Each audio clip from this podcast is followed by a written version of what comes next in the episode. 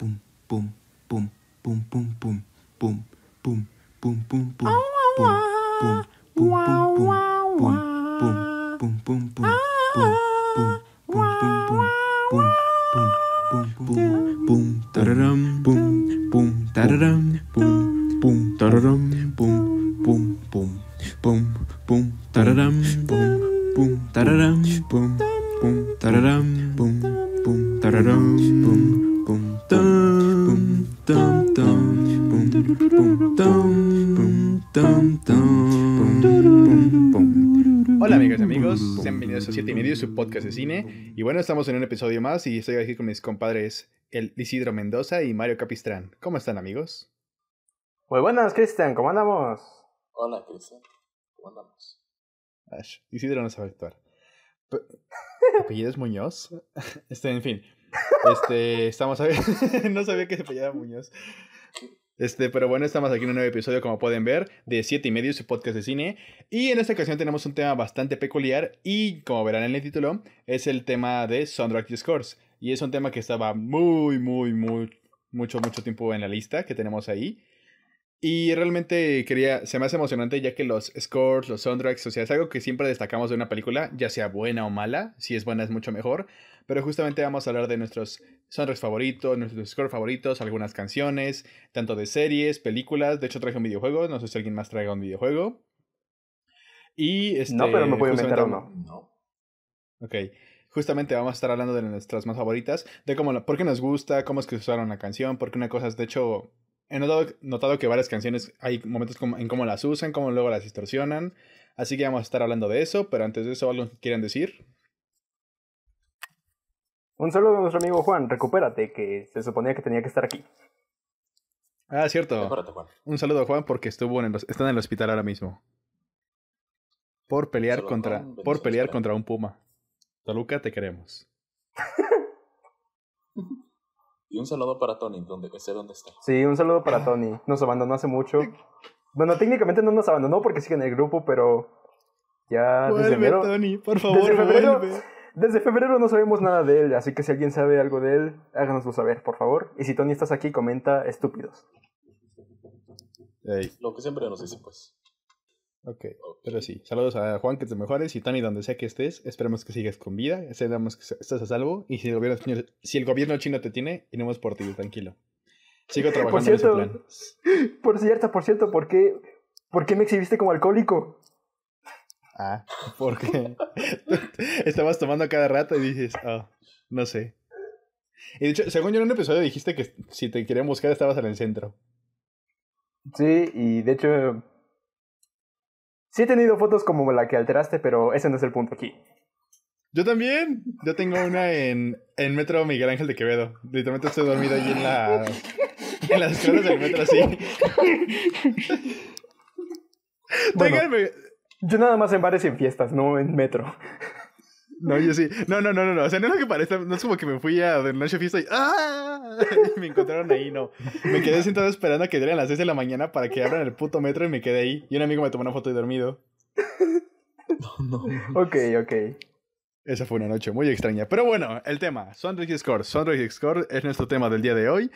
Y bueno, este, la di- le dije al... Sí les dije que cada quien tuviera como que de 5 para arriba, para no estar dando como que un, un orden específico, pero pues vamos a ir empezando. Y yo digo que empiece Isidro, porque tiene películas que definitivamente no ha hablado nunca. Así es. Ajá. Así es. Sorpréndenos, Isidro, con Vamos tu empezar. taca taca. Eh, empezamos con El bueno, el malo y el feo. De Erico. Es de este Ennio Morricone. ¿Quién es ese hombre? Cuéntanos. Yo no conozco a Ennio Morricone. No sé nada de cine, soy un imbécil. Eso lo sabemos. Bueno, eso. Sí, sí, sí, lo sabemos. Este, Ennio Morricone, pues conocido por. Para, bueno, es para, fue para muchos uno de los mejores compositores de. Bueno, el mejor compositor del cine para muchos. Este. Ha hecho melodías, ha hecho piezas este, fantásticas desde Cinema Paradiso, Once Upon a Time in America, y pues ha trabajado mucho con este Sergio Leone en las películas de los westerns, en un género que a Mario le fascina, le fascina los westerns. Spaghetti Western, Este- recuerda, porque hay mucha gente que piensa que Spaghetti Spaghetti Western, Western, pues. porque hay gente que piensa que Spaghetti Western es Django. Fernando, Western Django es no es. Spaghetti Western. Ah, sí, Fernando. Ah, cierto, también en él. Yo conocí a alguien más esta semana. Fernando, Spaghetti Western es cuando es italiano. Tengo un amigo que piensa que tanto Django como los odiosos 8 piensa que es Spaghetti Western. Fernando. Sí, nunca entendí eso. Fernando también. No, también Fernando. incluyó los odiosos 8. Yo chales. Pero continúa, Isidro. Continúa. Este, vol- volviendo al tema. Este, saludos a Fernando, por cierto. Este, No dejes de venir cuando te Eh, invitamos. Una de las piezas este, más, si no es que la más icónica, pues está en la que hizo del bueno, el malo y el feo. De hecho, aquí tengo algo de, inform algo de información que por ahí pues, quise, bueno, quise buscar información de cada una de las que elegí. Excelente. Aquí, aquí las tengo por si notan que estoy leyendo. Y algo que, algo muy padre de esta, de esta pieza que hizo es como este, crear como, o sea, está compuesta por sonidos, este, como si se tratase de un- aullido. Y es que le puso como, hay un instrumento como para cada uno de los tres personajes, o sea, del bueno, el malo y el feo. La flauta iría para el bueno, las voces para el feo y la ocarina para el malo. Como eso, como para sincronizar este, los, es- esos tres, este, esos tres personajes, vaya, que están enfrentándose, como por ejemplo esa escena final. Y nos, esto y pues este, también en uno de los temas este que se volvió como, o sea, eso fue un tema muy famoso, ese y también el éxtasis de oro, que es para muchos este, lo, o sea, como la mejor pieza que ha compuesto así en general, Joya. que este, sí, que para los que vieron la película y no saben de, de cuál momento hablo es cuando este, el feo está buscando las tumbas. Más fácil. Más fácil. ¿Han visto videos del Fede Lobo? Cuando eh, la, la cancioncita que ponen en las misiones honoríficas es esa, porque yo sí descubrí esa canción, no es broma. ¿En serio así la Yo descubriste? descubrí la éxtasis del oro por la, literalmente porque la ponían en, la- en sus menciones honoríficas de sus videos. Decía, llora, o las menciones honoríficas. Y cuando estaba viendo la película dije, ¡ah, es la de Fede Lobo! no mames.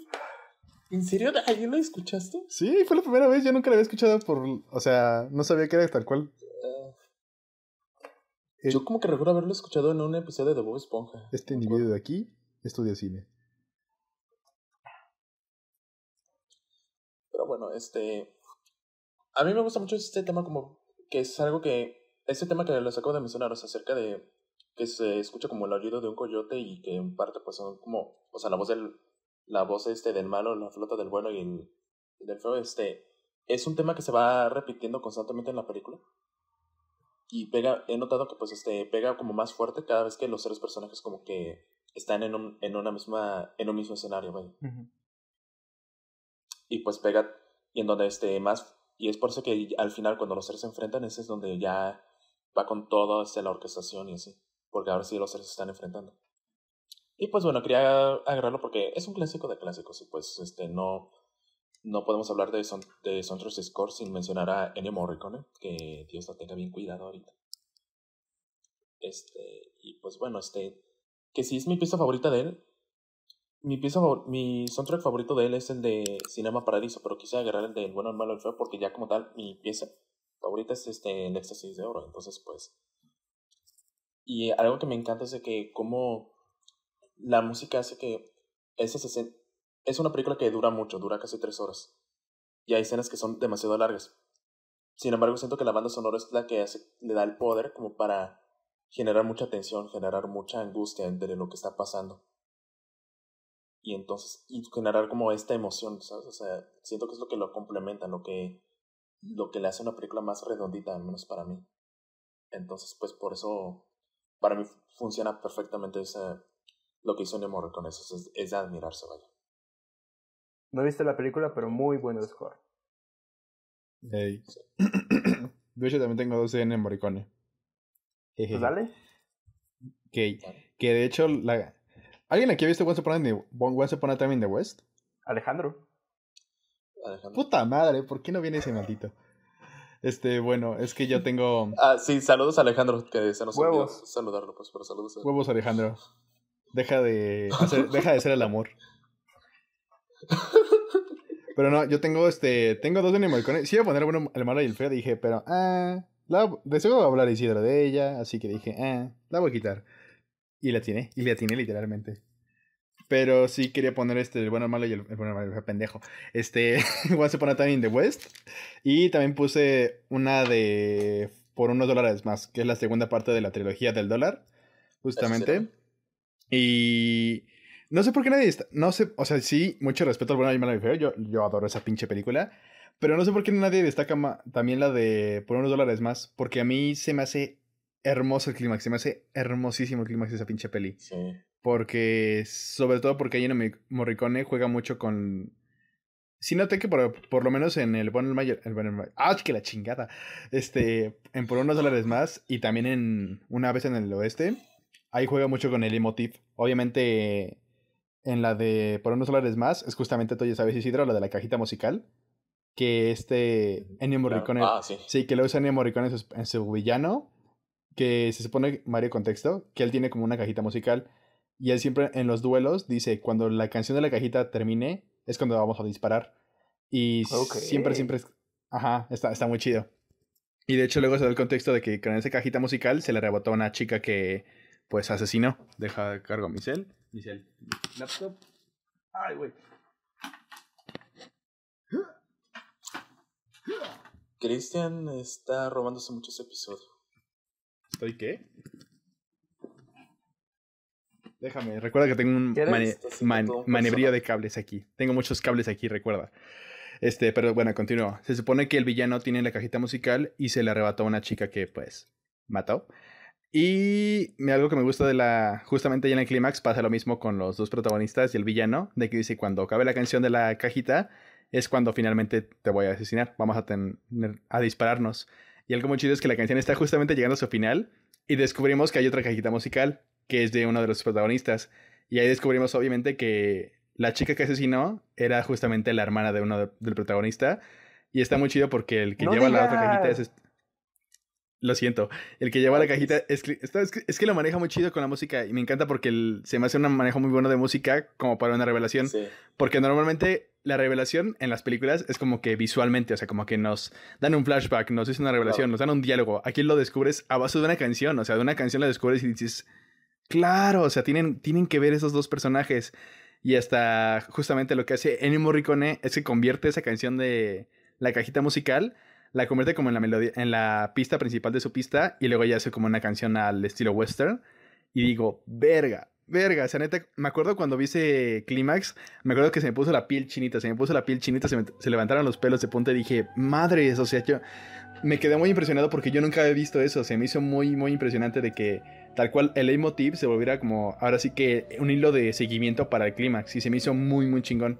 Y de hecho hace lo mismo en la de Once Upon a Time in the West, que se me hizo más fuerte, de hecho, que eso sí no lo voy a decir, que es con el tema de armónica, que es cuando descubrimos justamente por qué, por qué la armónica cuando descubrimos por qué la armónica se me hizo, te juro, Isidro, que cuando vi esa escena, se me hizo tan, se me hizo tan simple, pero tan magnífico. Te lo juro que se me hizo hermoso. Dije, wow, neta, Sergio Leone, Ennio Morricone, wow, o sea, neta, sí, te lo juro, o sea, con lo del plano desenfocado, con lo de que se le pone en la boca, dije, wow, o sea, este, este hombre con un solo plano te da toda una motivación de un personaje con la pinche canción. Te dices, ya entiendo por qué la armónica, ya entiendo por qué este tema, ya entiendo por qué es tan importante. O sea, ya entiendo lo que significa para el protagonista. Y dije, neta, no mames, o sea, se me hizo maravilloso. O sea, wow.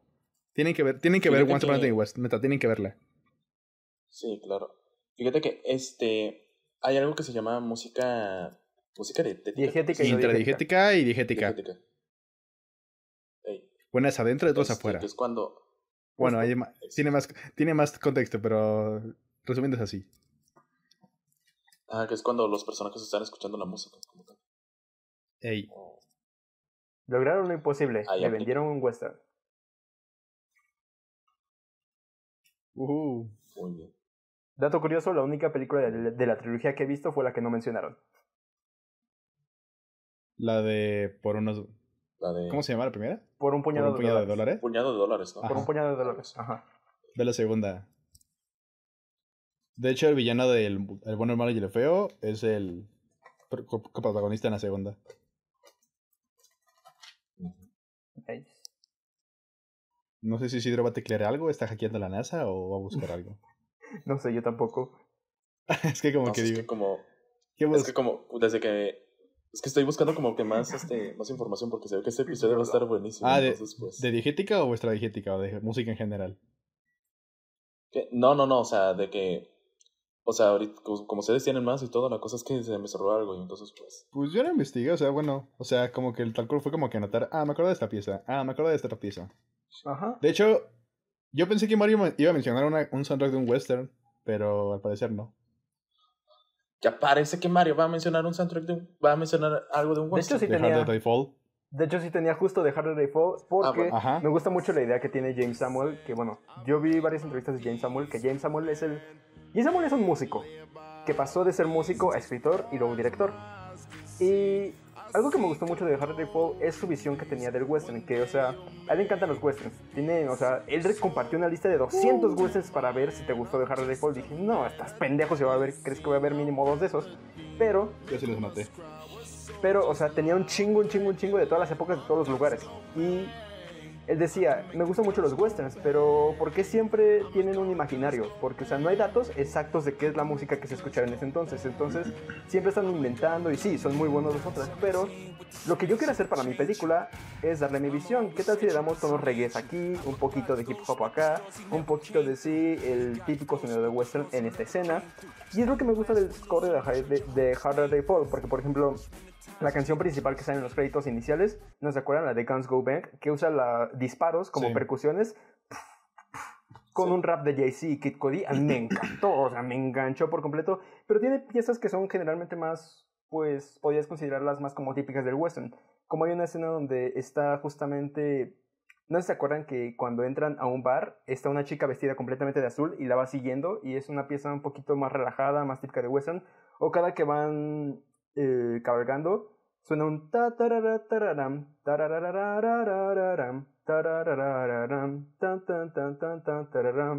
que es prácticamente el tema de pues sí, el tema principal de la película porque se llama The Harder Day Fall, que justamente fue convertido en una canción de hip hop para la, para la película. Y es que me gusta mucho el álbum porque, o sea, de por sí me gusta mucho la versión de James Samuel y pues como ya lo saben no soy fan de westerns y para que un western me guste tiene que estar, tiene que conectar conmigo, no tiene que estar buenísimo porque hay muchos que son buenísimos y no me encantan tanto como por un puñado de dólares, pero esta tiene un score que me gustó muchísimo, de hecho no lo tengo en la lista final, pero pues ya que hablaron de westerns, pues bueno. Mi favorita, ¿Por qué no? mi favorita, bueno, la que más me gusta y la escena es la de Here I Come. Here I come. Con Idris Elba viendo todo lo que pasó y la Kit Stanfield así. "Ah". ¿Qué? Ah, no, yo hablo de otra. Sí. Espera, ¿cuál? La de... No sé, tiene como una letra muy rara. De hecho, si quieres la pongo. Espera. Ok. Porque yo escucho, yo escucho a esa madre cada que voy como con prisa y digo, oh, qué hermoso. De hecho, ten- tengo muchas canciones para cuando voy corriendo. Literalmente tengo una canción que dice, una lista de producción que se dice, se llama Ya voy tarde. Eso está.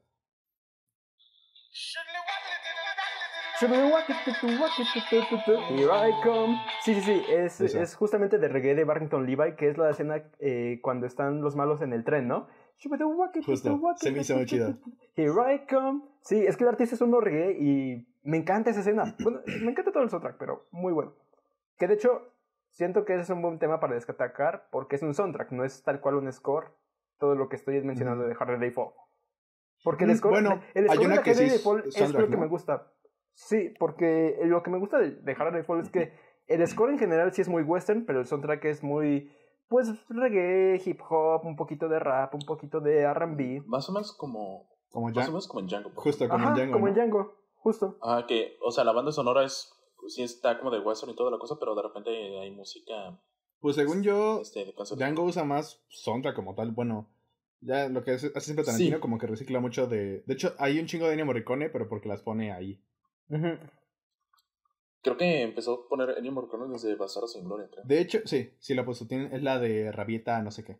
La del final. Ajá. Y también la de... Hay otra que usa, que también la usa en Kill Bill Volumen 2, que es cuando está en la, en la, en la tumba, perdón. Y de hecho, en, en Django, hay, una, hay un momento ahora hablando de Django con el soundtrack de Ennio Morricone, que a mí personalmente, no me maten, no me maten, luego no me encanta cómo usa la música Tarantino, porque luego siento, no siempre, o sea, siento que lo usa bien, cuando es música, como les digo, más instrumental, no siento que lo use tan bien. O sea, personalmente no siento que luego lo use tan bien. Sí. Este. Pero en Django Siento, siento, que lo que, que hay una usa bien son escena- las canciones, ¿no? Sí, usa bien las canciones, pero cuando es música como que Sí. instrumental, digo, ah, no sé, no me gusta cómo ¿No lo te usa. gusta? ah, Completamente ¿no de te gustó acuerdo. Los odiosos 8, por ejemplo. No, de hecho no. O sea, me gusta el soundtrack, pero no me gusta cómo lo usa Tarantino. Ok.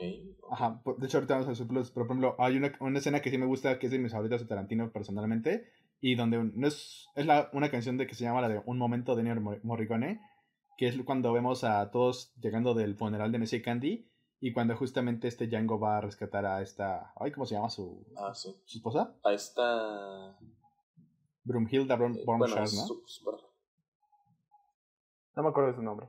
Hace mucho que no veía. Ajá, pero algo, algo que me gusta mucho de esa escena es como que es como que es como una trompetita, como si fuera tal cual de funeral. Y me gusta justamente que Sí. cuando va, va por ella y le dice, soy yo amor, suena como un, en el canto casi casi angelical. Y es una escena muy bonita. así dije, verga, o sea, se- esa, Sí, esa- está muy bonito. esa escena genuinamente se me hace muy bien dirigida, se me hace... Por eso digo que ya- Tarantino no me Sí. gusta mucho cuando usa ese tipo de piezas, como con música, como que las va adecuando. Y ahí siento que la usó muy bien, genuinamente. A mí sí me gusta, pero no sé, digo, lleva rato que no la veo, entonces pues a lo mejor. Cuando hablamos de westerns, no la, menciona, no la mencionaremos. Ah, no. No, Obvio. Pero bueno, este, ¿tú, tú qué, qué otra tienes tú, Mario? Tengo. uh, pues voy a hablar un poquito de este, que es el más antiguo que tengo, ya que andamos en un poquito pre-2000. Que es un score que me encanta por el tema principal. Creo que no han visto, bueno, no sé. Según yo, Alejandro y Tony sí la vieron, pero ustedes no sé. Los 400 golpes de Frank Walter Sí, yo sí. Te fallo. Te fallo. Me encanta el tema principal, el del piano. Sí, sí, sí, sí. De John sí,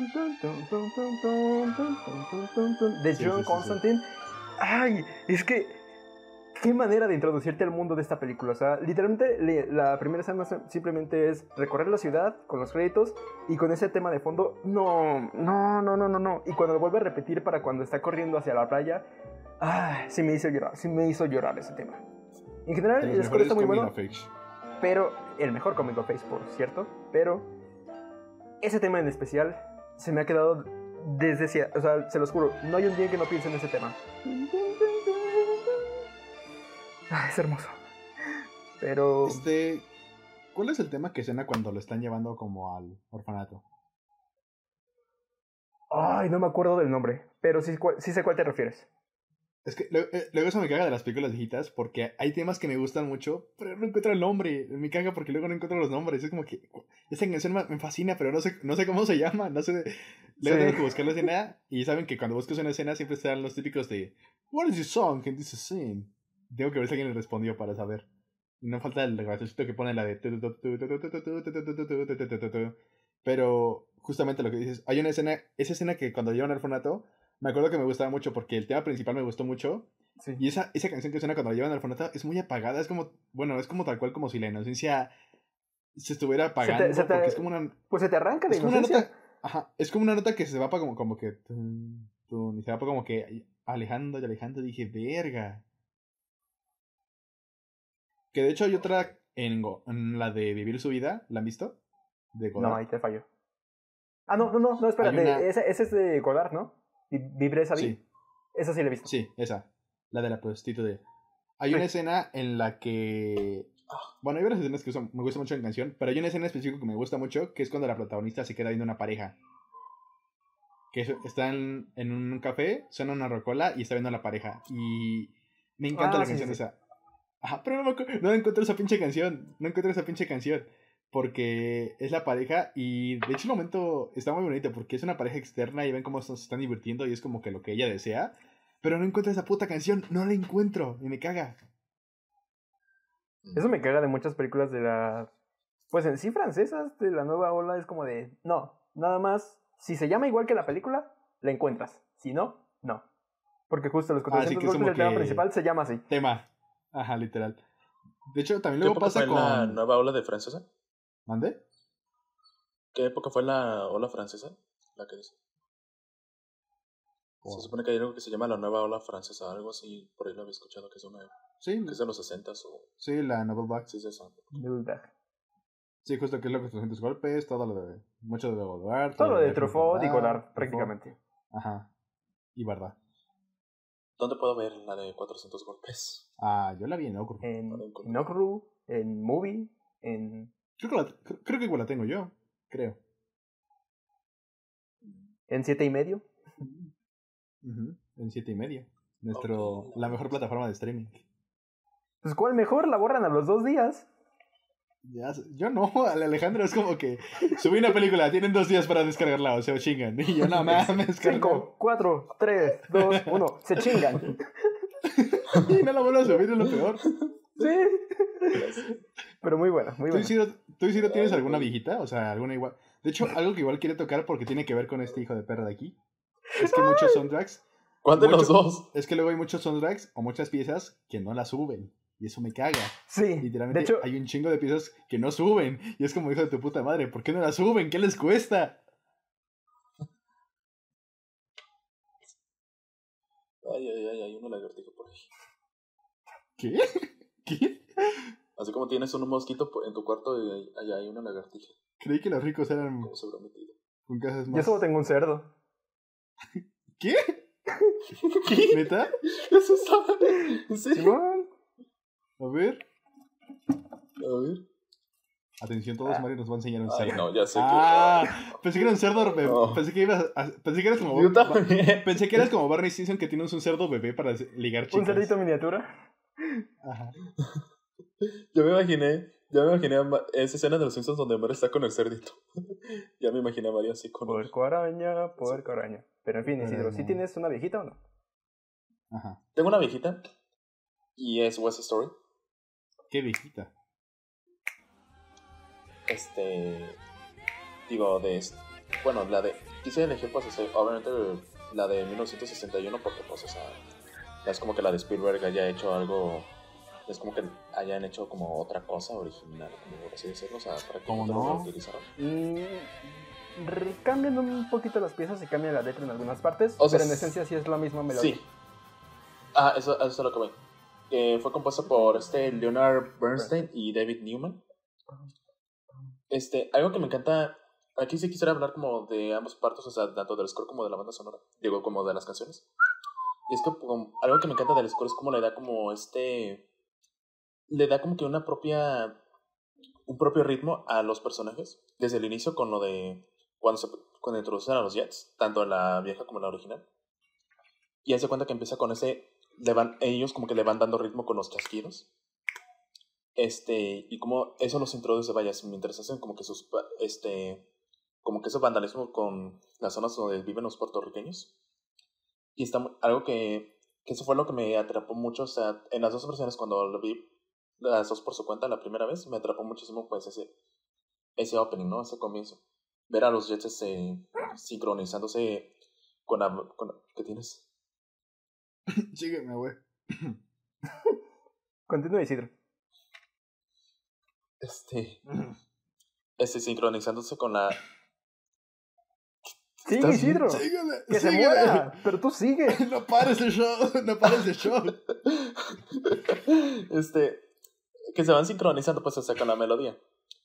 Este, que este, conforme caminan y ahí la van bailando y todo, hasta que luego me gusta cómo cambia como de tono cuando llegan los Sharks. Y ahí ya como que el ritmo es como más... Con este, tambores, ¿no? Con percusión. como más- tan, tan, tan, Ajá, con tambores, con tan, persecución, sí. ajá, exacto. Ajá, que hay un montón de así como que tan, tan, tan, tan. O sea, eso me fascinó, vaya, en ambas versiones. O sea, y es justo cuando comienzan, cuando entran los Sharks. Este, claro que de repente sabe cómo detenerse y todo. Luego también me gusta cuando, que justo como esa melodía de taren, taren, tiene un ritmo diferente cuando se pelean, este, cuando ya se pelean y cuando matan a tanto a Riff como a este, Bernardo. a este, Bernardo. Bernardo, ajá. Y de repente ya empieza todo un escándalo. Llega la policía y se escucha ese mismo tono, pero como que más hombre, así como que. Ujú. O sea, ahí cómo se va volteando. O sea, se me, se me hizo muy padre. Eso, pues, por el lado de los Jets y los Sharks. Por otra parte, pues me gusta muchísimo cuando Mia y Tony se conocen María. y se escucha. María y Tony se Mía de, mía de Rápido y Furioso, ¿te refieres? Porque dije. De hecho, con hablando ella se de fue Tony, mus- ¿eh? Hablando de, to- de momento musical, me gusta más ese momento musicalmente en la en el remake. Sí, a mí también. ¿Cuál? A mí también es. es cuando están con... tun, tun, tun, Ah, tun, musicalmente me gusta más Sí. en esa, pero visualmente me gusta más en la original. Sí, porque es como. Ah, justo, es como que visualmente me encanta cómo la Sí, isla, Porque pero todo se va musicalmente me encanta cómo oscuro la y ellos solo ahí. ¿Cómo s- Tun, tun, tun, tun, Ah, tun, ¿cómo se aíslan? Y acá. Y el remake es justamente con la música. O sea, me encanta cómo cuando suena de la es como que como que va aumentando la melodía. Sí. Exacto. Exacto, eso. Me gusta muchísimo. Qué buena peli, tiene mucho que no la veo. pues, empieza como algo más calmado. Ojalá algún día hablemos de musicales. ¿De qué hablas? Sí, yo no, yo no recuerdo que hayan hecho un, un episodio de musicales, ¿eh? No recuerdo que hayan hecho uno. De bueno. hecho, hablando de, hay muchos episodios que me gustaría hacerle remake. A mí también. La neta sí, a mí también me gustaría hacerle remake a algunos. Principalmente los primeros pero- siete. Por dos. Pero sigue Isidro. Por tres. Este. Algo que me encanta de este también es como. Por ejemplo, ya por otra. Eso fue la banda sonora, ¿no? Ah, cierto. Alta de spoilers. Las canciones. Es que estamos dando muchos Ah, spoilers sí. de muchas películas. Sí, aquí hay spoilers. Sí, Entonces, claro. Ajá. Aquí hay spoilers, Estamos dando un pues. chico de spoilers. Me imagino a los, a los pobres que quieren ver las películas. No mames. nota, nota, nota, nota. Si están en YouTube van a ver imágenes de las películas que estamos viendo. Entonces, adelántense hasta que vean una película que ya vieron. Ey, Ey. Exacto. Este. Algo que también este, me parece. Ya con las canciones, este. Como cada una, este. Me gusta mucho este. Como cada una este, sirve como para. Como lo que hace un buen musical, pues, o sea, como para. Donde los personajes di- di- ah, dicen lo que están pensando, lo que está pasando ahorita. Como por ejemplo, mi favorita, la de Tonight, pero cuando la cantan ¿El todos. quinteto? Es cuando ellos están. Ah, el quinteto, Ujú. pues. Cuando cada uno está diciendo así como que qué es lo que piensan hacer esta noche. Pero cada uno con diferentes este, propósitos. Y cómo se va como. Llega un punto donde. Donde de repente cuando ya cada. O sea, la canción comienza con cada uno diciendo lo que quiere hacer. Y luego conforme avanza, se van sincronizando las voces con las otras. Y el ritmo como que empieza a ir más acelerado. Y eso es algo que me, que me encanta, tanto en la vieja como en la A original. mí me gustó más en la, en la remake. El- a mí también me gustó más en la, en la remake. Por, entre la música, por varios aspectos. Que, que Es- está la fotografía y la edición. Es que por la foto, la foto me encantó. La me encanta cómo jugaron con la foto. La, Ah, sí, la foto. cuando, La están, foto cuando están los puertorriqueños así de Tonight, me encanta que para destacar este, ¿cómo se llama el líder? Bernardo, Bernardo. llega, Bernardo. llega luego, luego. Ajá, me encanta. Pero me que, dije, o sea, son como que detallitos, dice Tonight, y es cuando van, a, van al corte y dije, ah, verga, está- estaba muy chido, me encanta cómo lo hacen. Sí, o sea, e- esa escena, por ejemplo, me gusta muchísimo. Y Anita en la iglesia. aspectos, La edición, la fotografía. Anita en la iglesia. Justo. Me gusta. Y ese que hasta juegan con los instrumentos ¿Qué? ahí, me encanta. Que son. Eso es lo que te iba a decir. Juegan con los instrumentos y con, con los instrumentos varios ahí, con los tonos, conforme van con cada personaje al comienzo de esa canción. Luego ya, nuevamente se van sincronizando tanto las voces de esos personajes como los instrumentos que iba cada con cada uno. Y eso lo hace como más emocionante para mí, vaya. Este. Eso, entre otras cosas, este sí se quedó como medio. Sí he notado que sí. A pesar de que West Story no. Al final terminó siendo como que el más famoso de los musicales. Este. Sí terminó siendo como que. Sí he notado que algunos, que algunos amigos que no están tan influenciados con el cine y toda la cosa, sí como que ubican algunas canciones como la de I Feel Pretty, de I la que canta María. Pues, por ejemplo, cuando la fui a ver con un amigo, mi amigo dijo así como que, ah, caray, esas canciones he escuchado antes. Por ejemplo, TikTok sirves de algo. Glee, Silvers de algo. sirves de algo, TikTok. Lo único para que sirve, pero bueno. Este. En fin, a mí me gusta muchísimo. O sea, West Story, el, la original me gusta mucho. El remake que hizo Spielberg me encantó. Fue mi favorita de ese año. Vayan, ven las dos. Muy ven buenas dos. películas. Las soporto. Muy buenas. Ok, ¿qué tienes que hacer? Como que, te- que tengo de vida. ¿Te toca? ¿En mi vida? Ah, yo Pues, que tengo en mi de, vida. lo, de lo que tengo, de Problema. lo que tengas. Pro- problemas, traumas. Este episodio se llama Scores, no problemas. Ah, es cierto. Cristian nos habla de sus traumas. A ver, yo tengo un chingo. No, ese episodio Ah, se llama Christian contra un mosquito. Cristian contra el mosquito, la rueda. Ese episodio se- las máquinas. Este, este episodio se llamó Christian se emborracha por primera vez. Y fue muy raro. ah, sí. A ver, voy a, voy a elegir una al azar. Ok. Uh. Oh. Sale una muy buena. Yo tengo el soundtrack de. Esto es muy globalizado, pero en general es el, el soundtrack de Call Soul. Porque. Ok. De Better Call Soul, Breaking Bad y El Camino. Porque de hecho tengo. Ese soundtrack me fascina, me fascina tanto, o sea, tanto... Sí, me encanta el score, me encanta lo que hace este... ¿Cómo se llama? Nicole Porter. Pero sobre todo me gusta mucho cómo es Terence Gilligan, que se me hace de los mejores creadores que hay literalmente en nuestra actualidad. Se me hace un David Fincher de la televisión, no es broma. Este, me encanta el cómo usa los- las canciones origi- no originales, perdón. Me encanta cómo usa las canciones no- no originales porque tanto en Better Call Saul, Breaking Bad y El Camino, el güey sabe usar muy bien las canciones. O sea, tiene algo con las canciones que las, sabe usar muy bien. Y ya saben que pues Better es mucho de montajes, montajes y montajes. Y pues justamente como que sabe muy bien usar cada una de las canciones. O sea, hay un chingo que podría destacar, pero sobre todo quiero destacar la de Something Stupid, que es sobre... ¿Qué? Nosotros no lo hemos visto, carnal. Lo sé, lo sé.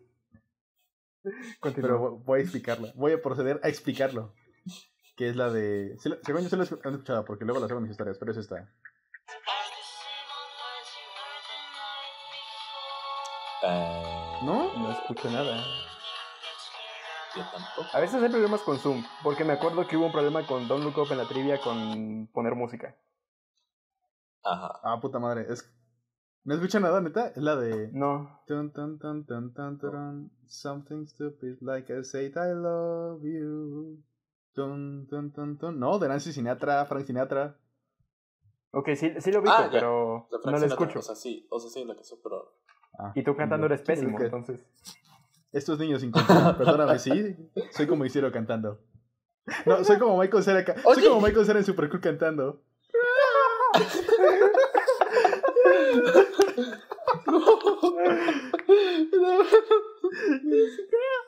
Y me encanta un sujeto que está súper moleado. Oh, Todos, todos ahí bien drogados. O que hacer un super cool mexicano con siete y medio. ah, sí. Algún día. me van a poner a mí a cantar mientras ustedes están drogando y emborrachando. O sea, no mames. Yo imagino. Yo ahí pareces cantando y ahí los dos, o sea, nomás siguiéndome la corriente. A ver, un contexto rápido. El fin de semana pasado vimos Super Cool y notamos que cada personaje de esa peli, no es broma, de, de verdad, no es nada irónico. Cada personaje de esa peli se parece a alguien del podcast. En Sí. personalidad, digo, se parecen un chingo. Pero continúo. Sí quedamos con que el vagabundo sería Tony, ¿verdad? ¿Mandé?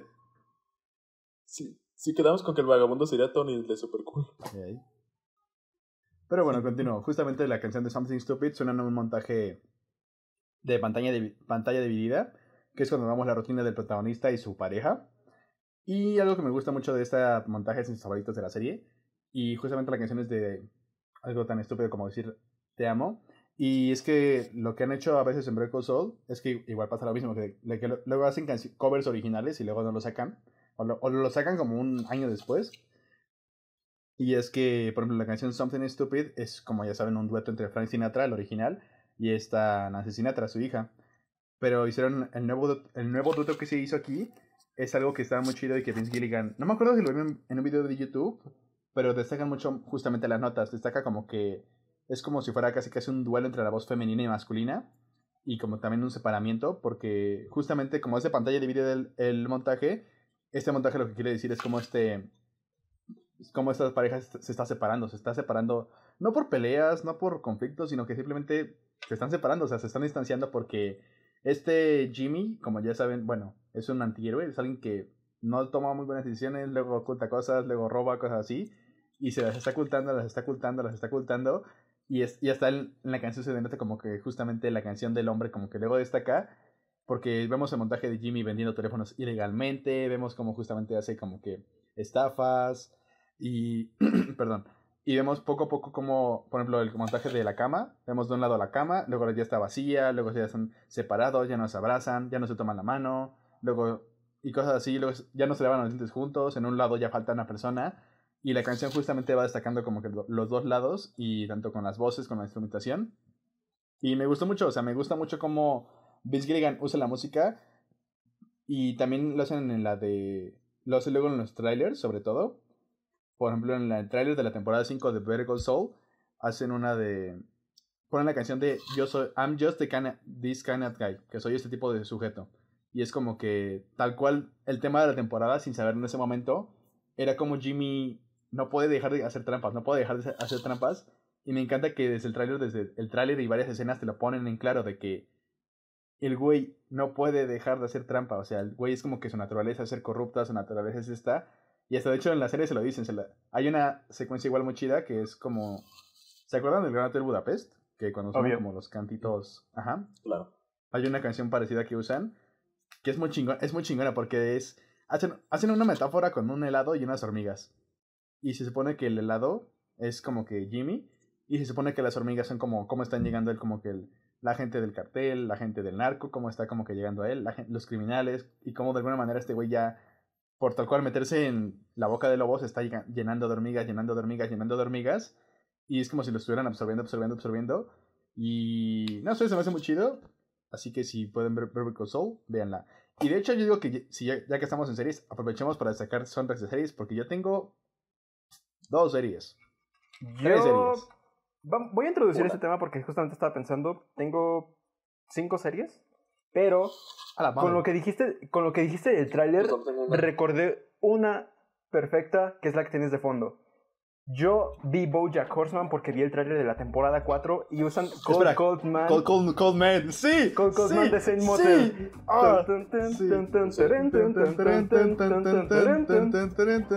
O sea, pero me, tengo en cuenta, yo no sabía nada de lo que iba Boyac hasta ese momento. Y se me hizo Sí. muy raro porque si no han visto el trailer de la temporada 4, véanlo, está hermosísimo. Boyac Y- no y el de la sale. 3, y el de la 3, y el de la 3. Ah, el de la 3 también. Pero, o sea, la temporada 3 termina en que Bojack se alejó de todo, de todo, de todo Hollywood. Bueno, sí, Hollywood. Y de todos sus amigos o familia. Y pues no sabemos a dónde se fue, porque literalmente se puso a escuchar a esta... Ay, ¿cómo se llama? La de Hot Name. No, no, la... Ah. La... ¿La cantante?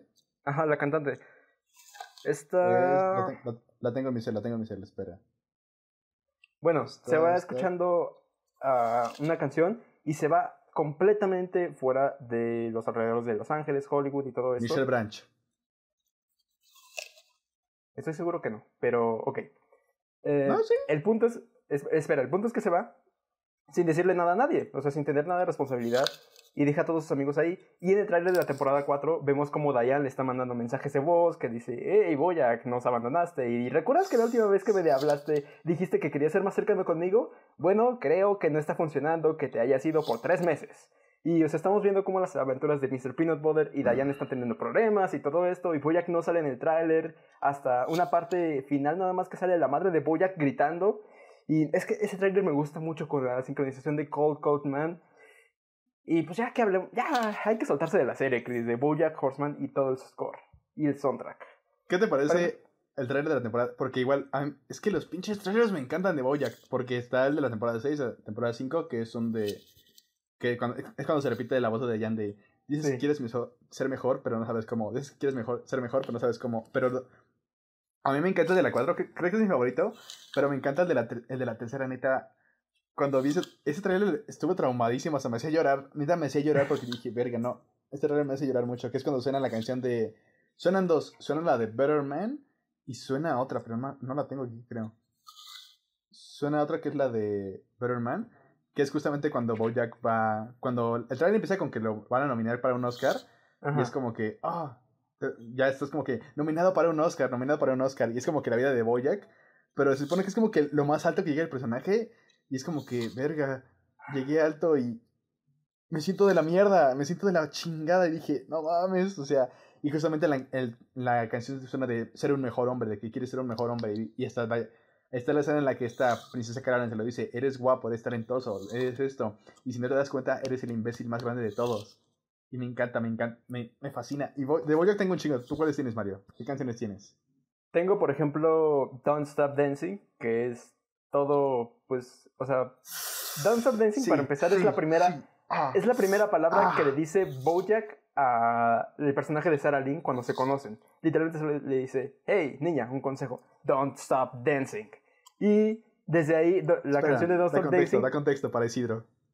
híjole, Ah, Saralín es la Sara- eh, Se dé un Boya- a ver, spoiler. Bojack Horseman fue una Se- estrella de una sitcom de los 90 tipo Full. No, tipo sí sé, no, sí sé de qué va la Full serie. House, espera, espera, sé de espera, qué va la tipo Full serie. House, y en esa serie estaba pues con tres niños.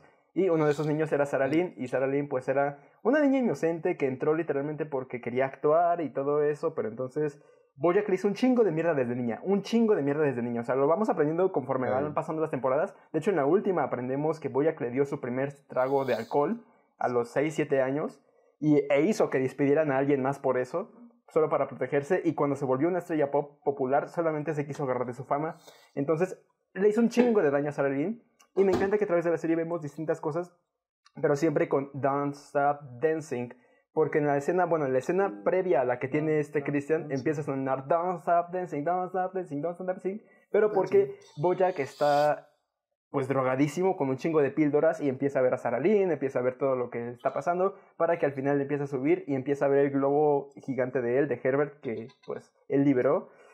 Y está muy buena esa escena, pero vuelve para, para el penúltimo episodio de la serie en el que están, bueno, no sé decirlo para Sí, decirlo, pero sí. Oh, no mames. Boyack, Sé Boyack que- está sé que- este, a punto de morir. Entonces está viendo a todas las personas de su vida que murieron y de repente todos están dando un show final, entre comillas, en donde todos están saltando al abismo negro y pues, le dicen, Boyack, después de esto ya no hay vida. Es el final para todos. Y Sarah Lynn hace un performance antes de saltar de Don't Stop Dancing. Y empieza toda energética, empieza a perrear todo el pedo, pero ya al fin, a la mitad de la canción empieza a ponerse muy triste, empieza a estar triste y dice Don't Stop Dancing con un tono melancólico a punto de llorar y salta de espaldas hacia, la, hacia el abismo. La muerte. Y, o sea, casi todas las escenas en esa eh, en ese capítulo sí me duelen, como por ejemplo el poema de The View for Flower Down, es excelente, Sí. pero O cuando Herb le dice, es co- hay, no, este, ¿hay otro lado? No, no hay otro lado. no hay otro lado. Esto es todo. Y empieza a, a agarrarse todo lo negro. No, sí. Oh. No, no, no, no. ¿Sabes cuál? La, la escena de su mamá con su hermano, donde están tocando la trompeta y ella está bailando Se y se está empezando a. Sí, sí, sí. con el listón como- y de repente desaparece. Sí. Sí, de hecho, ¿sabes? Justamente ayer volví a ver este episodio ¡No! por eso me sentí de la chingada. El, no, no el de, de La vista no es de la caída, sino este de mi fondo de pantalla. Ujú. Este, lo volví a ver y me, me, me acordé que justamente se me hizo muy agobiante cuando lo vi porque es como que... Es como, empieza como un musical, tal cual, como que la vida, no sé qué, así. Pero me encanta porque es cuando vemos el, vemos el, ¿cómo se llama este lugar? Ah, el planetario. Vemos justamente cómo la deja ir a Saladín bailando y cómo esta boya como que la quiere alcanzar, pero es como que verga. Y me encanta también porque es muy traumático, porque de hecho, contexto Isidro, la mamá de Boyack muere en esa temporada.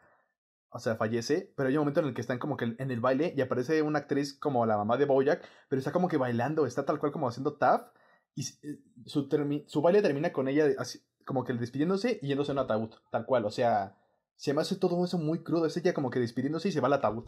Y te digo, todo ese musical es muy agobiante, es muy, muy agobiante.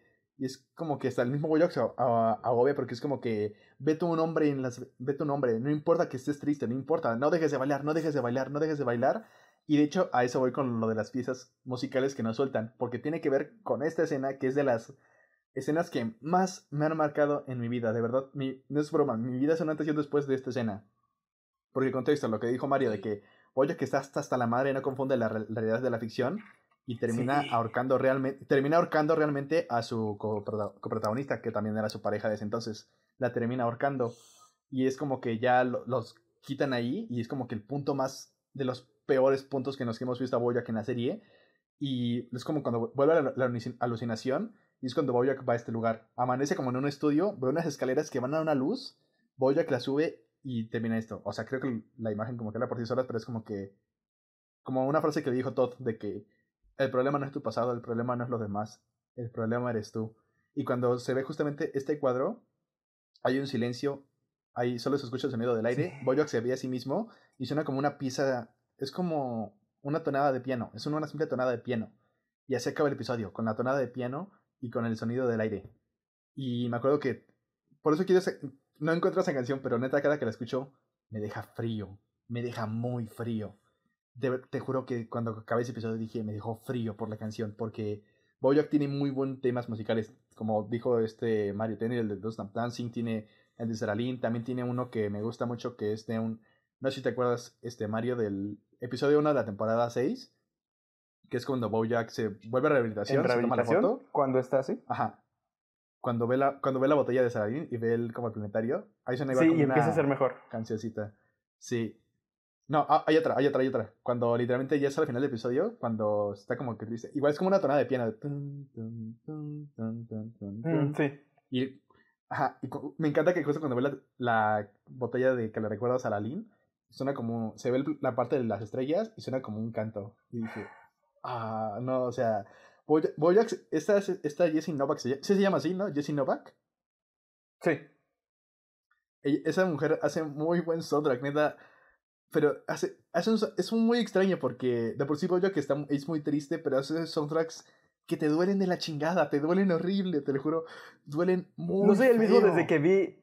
No soy el mismo desde que vi el final Mr. Blue. Sí, sí, O la de, o la de Wild Es que no en la temporada 1. exactamente.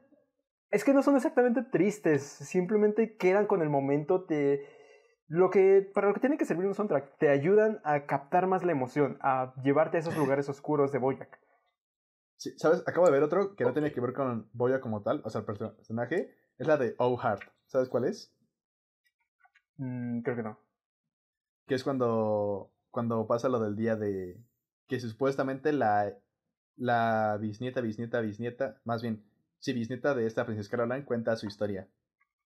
Ay, no, ya me acordé. De los peores momentos que me ha dolido porque no, me encanta que cuando le cuenta la historia que descubrimos que todo es falso, suena como una tonadita y cuando dice, Sí. pero es falso, sí, pero me hace sentir mejor me y suena la canción mejor. de Oh Heart, Oh Heart y es como una canción para, es como una canción de cuna y dije, no mames, no, no, no, neta, no, tienen que ver, tienen que ver, ya que sea, es que, como tú dices, las canciones las usan muy bien con el momento, tengo un chingo, tengo un chingo de canciones de Boyack. Tengo la de Wild Horses, de la temporada 1, la de Under Pressure, la de Sea of Dreams, del episodio del mar. Ay.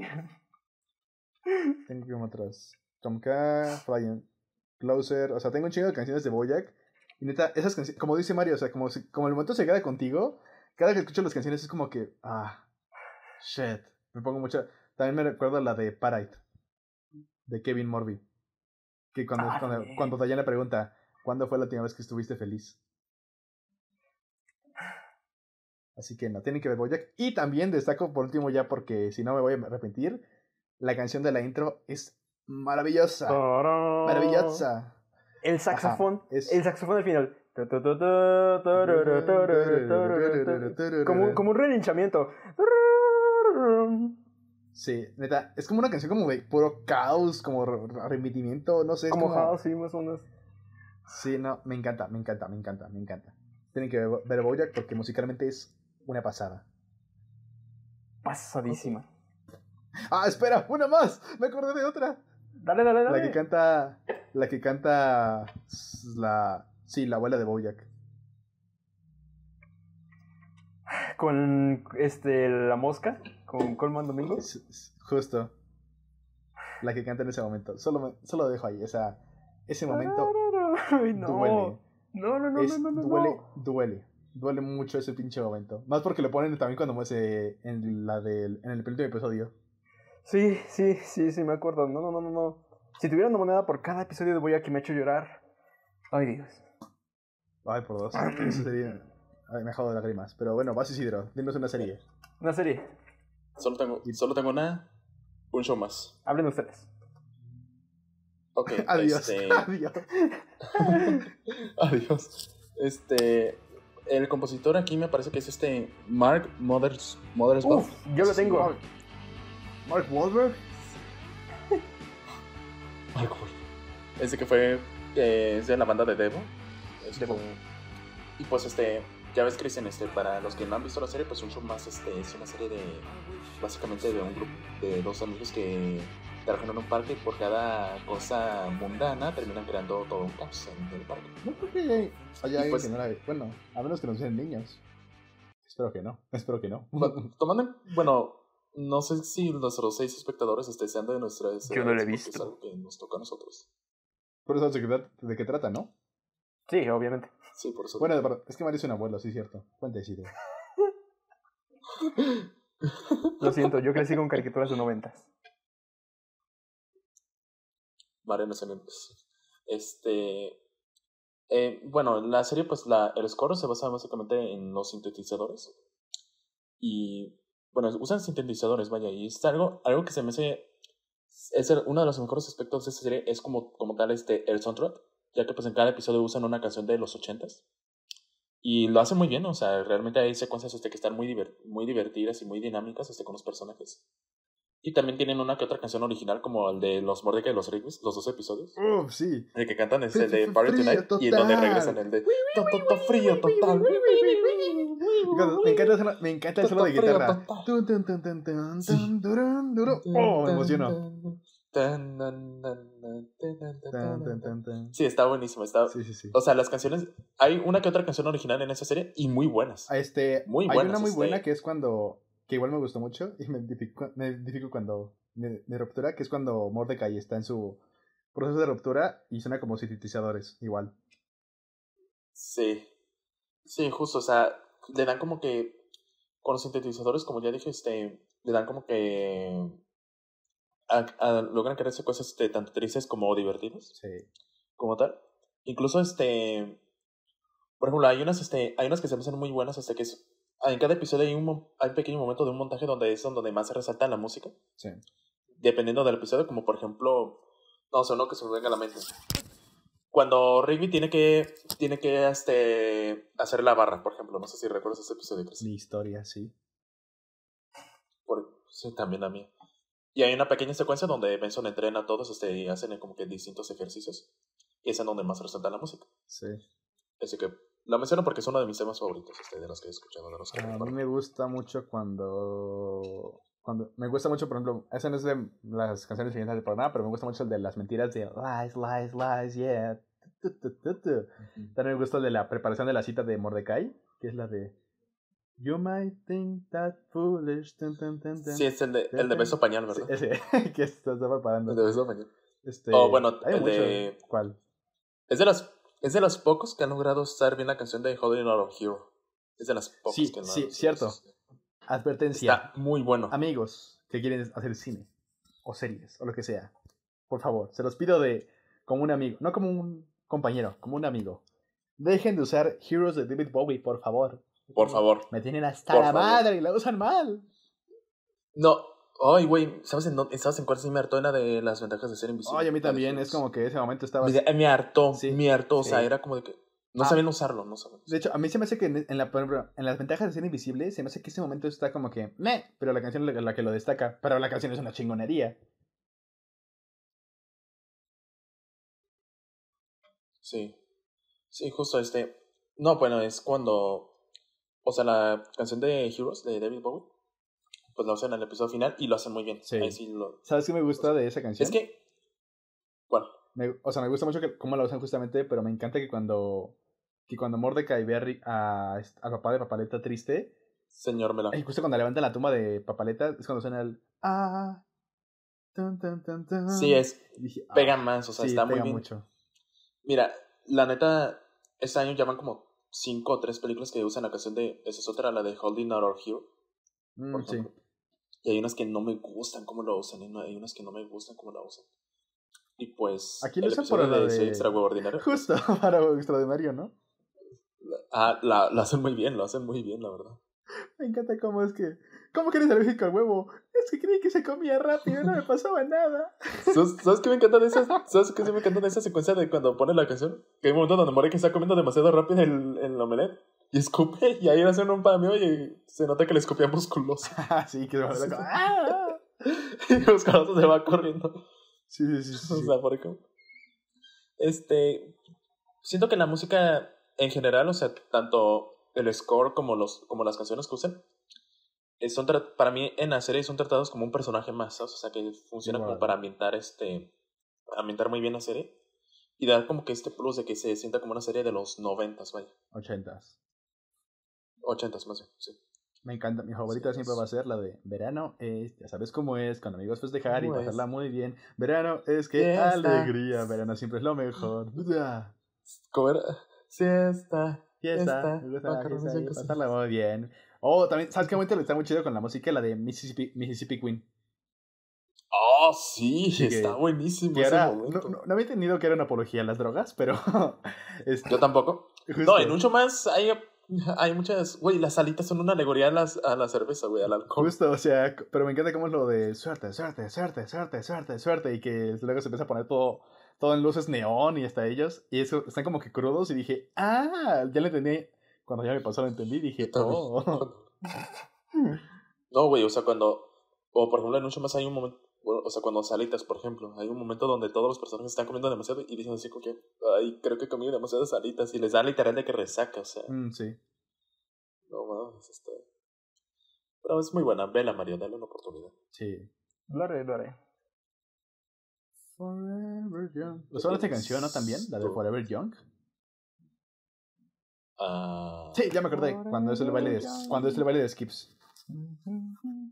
Ay. Que este Rick dice, y no te graduaste. ¿Te graduaste? Esa escena sí la conozco. Ah, bueno, Y no también usan los guitarra, amigos también usan luego guitarra, no Isidro, porque me acuerdo mucho del momento cuando, este, ah, flashback de Vietnam, cuando este Rick Mordecai lo deja a Mar- Margarita, y suena como un, como un solo de guitarra, y es- Ah, que está viendo el, at- el atardecer. Sí. Sí, que es un solo de guitarra como más este melancólico. pues. Justo, muy- y muy ochentero, me gusta eso, que es muy, muy... Que de hecho, otra serie, esta no la puse, pero la quiero mencionar rápido, otra serie que hace eso es la de Cobra Kai, que mucho de su soundtrack es muy Sí. ochentero, como con sintetizadores, música de rock. Por ejemplo, este, en la de temporada 3, me acuerdo de un momento muy chido, que es- hay una canción que se llama Carol of the Cobras, que es, están peleando, que es una, una secuencia muy chido, al estilo de Daredevil, pero suena como un ton, ton, ton, ton, ton, como tal cual un solo de guitarra, de casi casi de Van, Van Halen o Slash, suena muy muy chido. Y en un momento justamente pasamos de la guitarra a un sinteti- sintetizador al estilo Tron, al estilo Tron o al estilo Mortal Kombat de. O sea, neta, el soundtrack de estamos hackeando. El soundtrack de Cobra Kai, Es que- neta, si, si pueden escúchenlos. Adelante. Bueno, de hecho, si puedo. Luego se los paso porque neta está muy chido. Está muy chido, claro, los de Cobra- Cobras. Está muy chido el de Training y el de Slither porque es como tal cual sintetizador con guitarra. O sea, está muy, muy chido como lo usan. Y también, también como usan luego las. No sé qué sonidos. Es flauta, pero no sé qué tipo de flauta que usan mucho para las partes de Mi- Miyagi-Do, sobre todo. Pero Mario, otra serie. Ok, ya que mencionaste superhéroes con Daredevil, tengo una... No traje Daredevil porque estaba ¿Daredevil? seguro que le ibas a, a- a tener tú, pero Sí. quiero mencionar una que es muy ignorada, tanto en música como en general como serie, Jessica Jones. Jessica Jones tiene un score que me encanta. El tema principal, eh, bueno, para la gente que no haya visto Jessica Jones o no conozca el personaje, Jessica Jones es un, una detective privada que casualmente tiene superpoderes, que es super fuerza y puede saltar muy alto, pero en general es una alcohólica, perdedora, que tiene, atiende casos de de cuarta. O sea, realmente es una perdedora que no quiere ser superhéroe, simplemente quiere pagar las cuentas y ser detective. Pero como es Nueva York y como tiene que trabajar con casos de cuarta, o sea, casos muy, muy, muy podridos, suele tener una estética muy neo-noir y el soundtrack capta muy bien eso. El tema principal me encanta porque son un, un pianos, no, no sé si has visto la secuencia inicial, Isidro, bueno, el, el intro de la serie, pero está muy, muy chido. Es un Oh, arte, Sí, es muy bueno. un arte buenísimo. De hecho, se parece mucho a la de Spider-Man.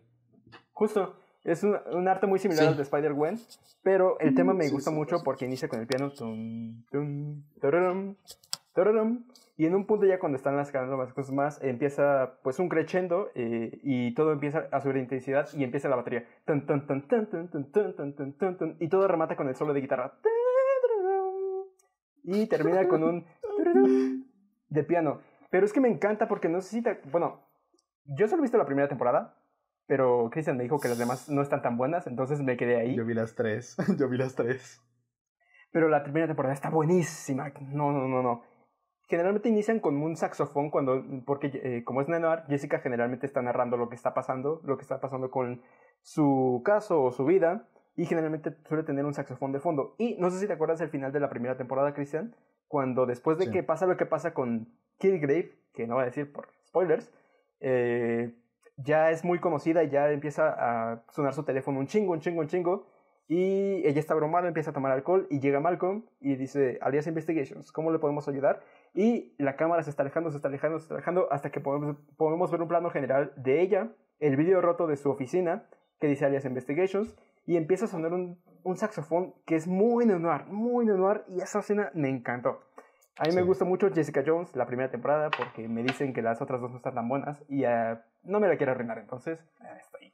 Ah, hay una canción muy buena. Bueno, deberías ver el tráiler. El tráiler de la segunda temporada me gusta. Bueno, hay varios, pero de hecho también los trailers de Jessica Jones de, y de Iron Fist me gustan mucho las canciones.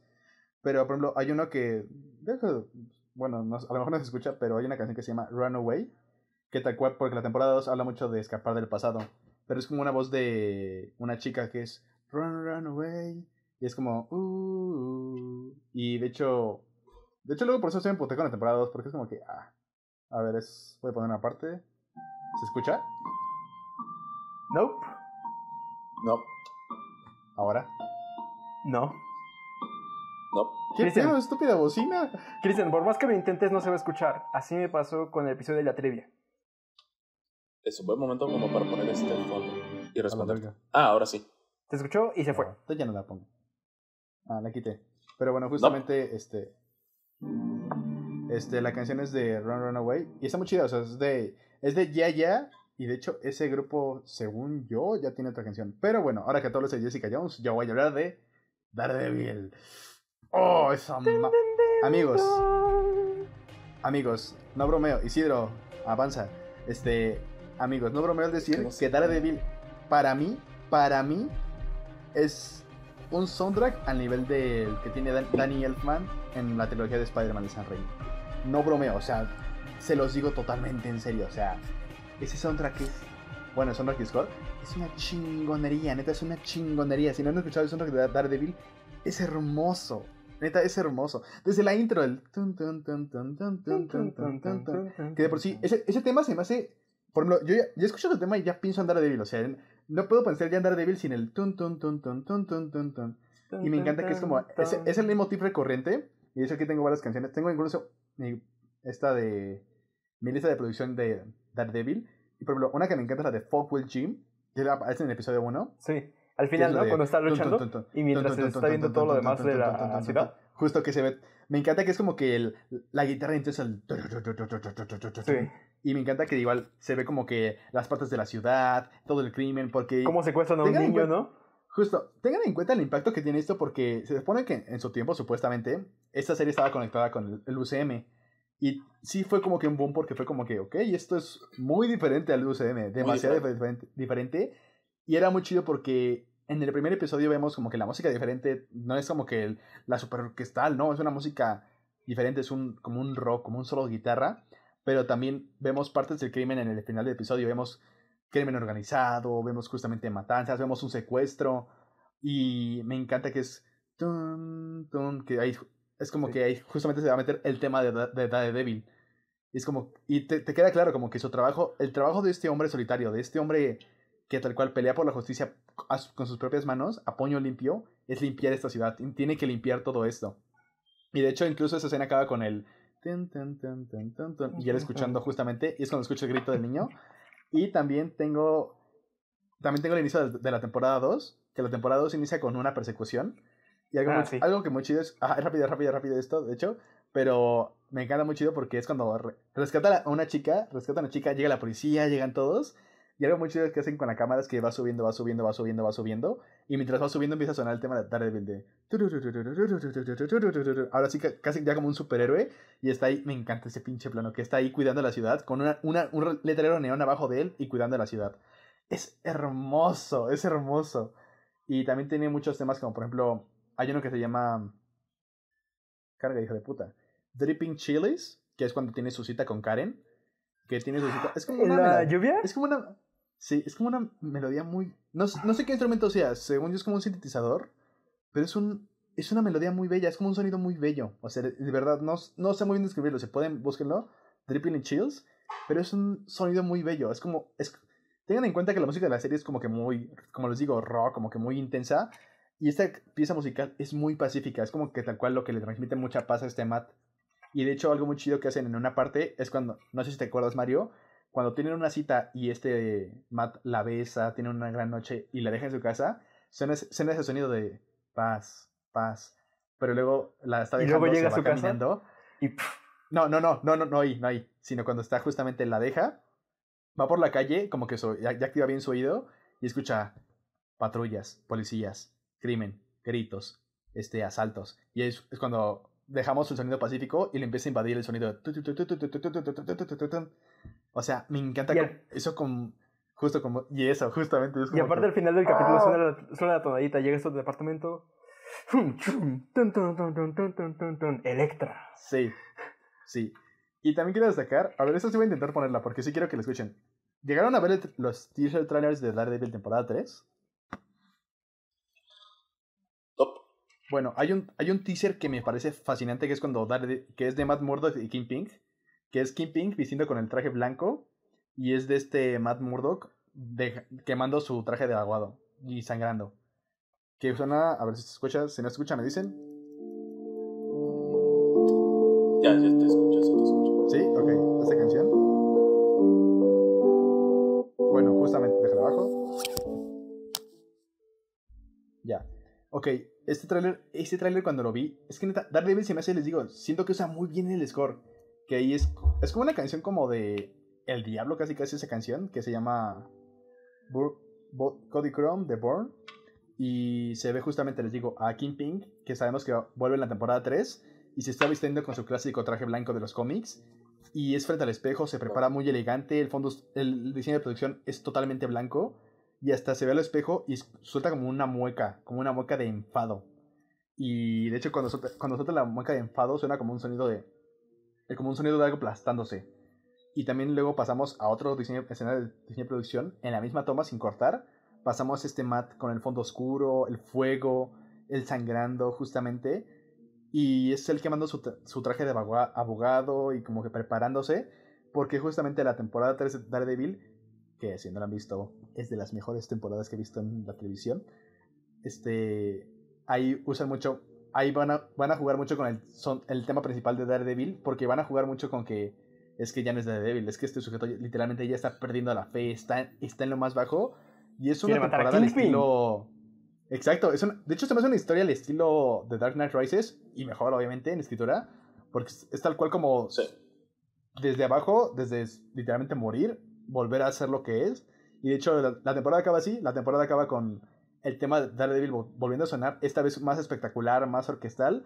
Y con Daredevil otra vez cuidando a la ciudad, que es cuando ya arrestaron a Kingpin y todo eso. O sea, neta, les juro, si no han escuchado el, soundtrack de- el score de Daredevil, escúchenlo. Vean la serie. Es neta, se me hace de la mejor que hemos tenido en superhéroes últimamente. Se me hace espectacular.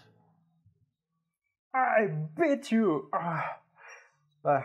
Vean, vean Daredevil, Oh, vean. Daredevil. También ven Jessica Jones, la primera temporada. Vean la temporada 1. Vean la Luke Cage. Defenders y Iron Fist. Y... No, gracias. Ah, bueno, Lu- Luke Cage tiene- Ven así, Mira, fíjate, tienen hablando, insomnio. hablando de la- buenos productos, Luke Cage tiene muy buen soundtrack. Diría que es la mejor, es la mejor de las tres, pero está bien aburrida. Está bien Pero aburrida. la serie, pero la serie, ¿qué tal? Yo no la he visto. Sí, pero no. De hecho, si si pueden, sí. Creo que lo recomendé a Mario.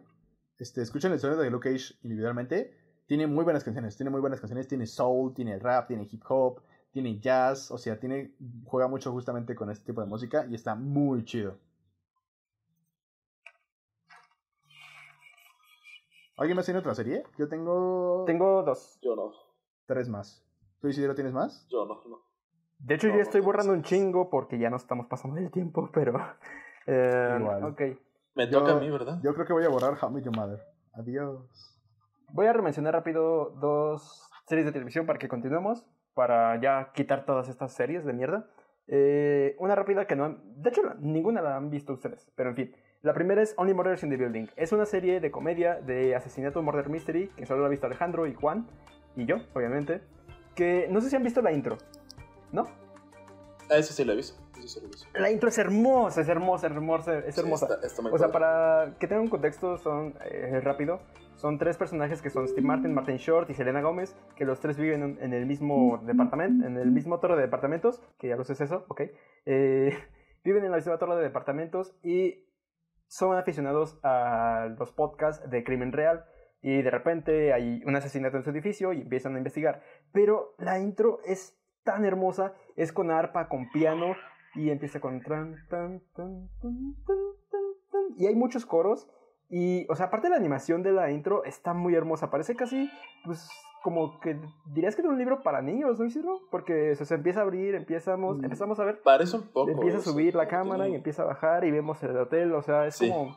Me, me recuerda mucho al intro de, no sé si lo llegaste a ver, creo que Cristian sí, el intro de Esposas Desesperadas, en cuanto a animación.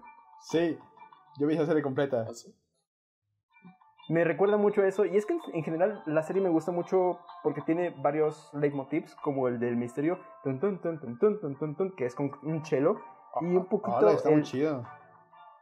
Te digo, está muy bueno. Y aparte también tiene otro leitmotiv, que es cuando empiezan a ver algo misterioso, pero misterioso tranquilo, que es un, con un pianito, que de hecho lo puse para el intro del de, episodio de Hablando de Nada, eh, que es un.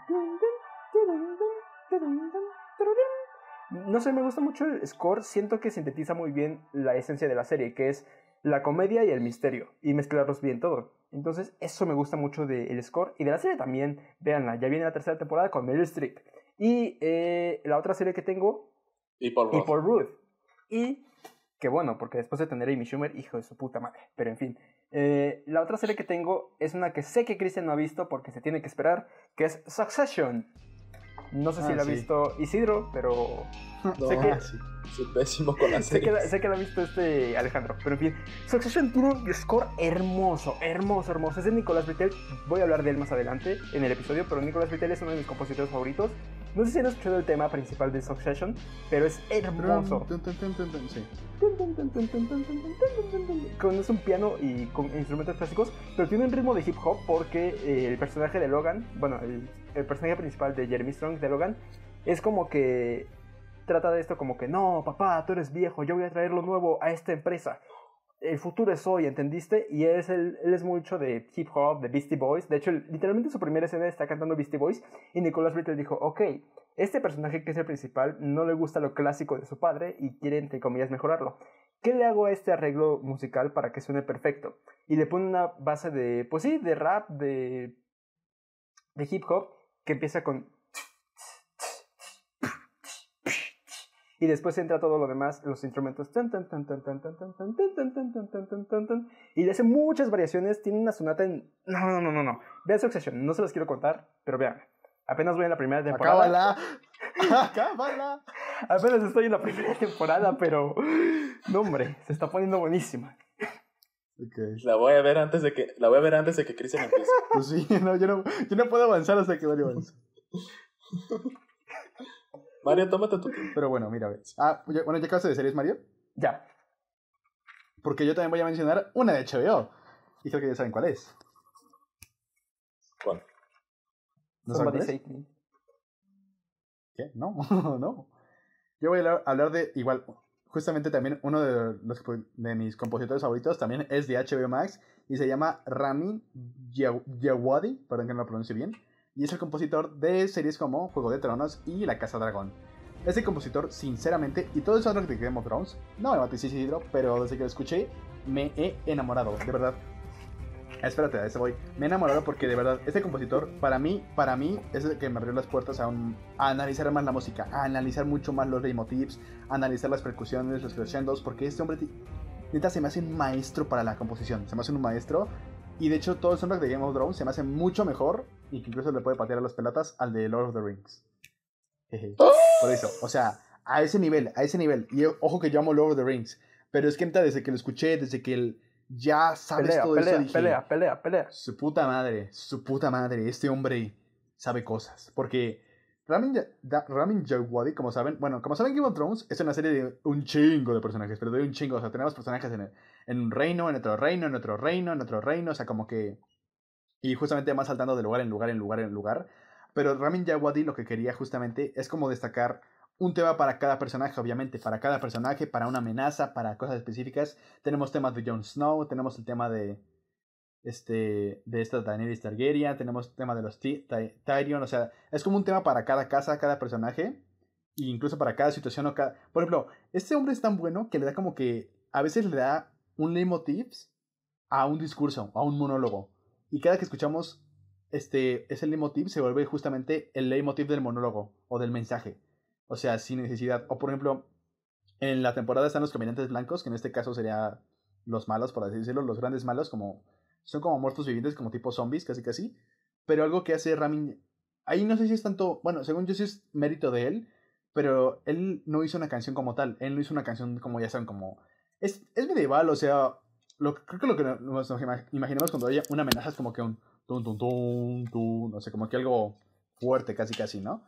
Lo que hace este sujeto es que como es una amenaza asesina, él no hace un tema de poder, de terror. No, es lo que hace, él hace un tema casi casi de película de, horror. Es un como un susurro de un niño, casi casi. Es como un sonido de vacío. A lo, a lo David Lynch, es como un sonido de vacío. Y de hecho. el que decías de cuando hablamos de Hereditary. Justamente, es como un sonido de vacío. Y lo pone cada vez que hay como una referencia a los caminantes blancos. Y de hecho, me encanta que lo ponen cada que hay como una referencia. Por ejemplo, hay una escena en la que Jon Snow está hablando con un personaje que dice, bueno, en la serie hay como un muro y más allá del muro no se puede pasar nadie. Y nadie sabe, nadie sabe qué hay con exactitud más allá de ese muro. Como Donald Trump. Este, y de hecho, cada que lo escuchamos, hay un monólogo donde dice, pero ¿qué hay allá? Nadie sabe. Es que vi algo, vi algo que no puedo explicar. Y es cuando suena el, tema de los caminantes, como ese sonido de vacío. Y de hecho, Isidro, es que tienes que ver que mostramos porque hay una escena, a la que no sé si Mario te va a aprovechar, hay un episodio, episodio donde literalmente vamos a conocer a un chingo de personajes nuevos y en ese, en ese mismo episodio los vamos a matar a todos. Los matan a todos.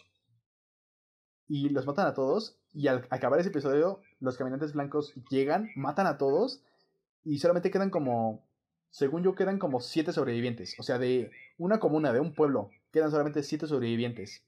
Y justamente se aparecen los caminantes blancos, se están llenando un barco los que sobrevivieron y vemos a todos y hay un silencio sepulcral, silencio cañoncísimo. Hay sonido de agua, sonido de todo, y solamente vemos los cuerpos.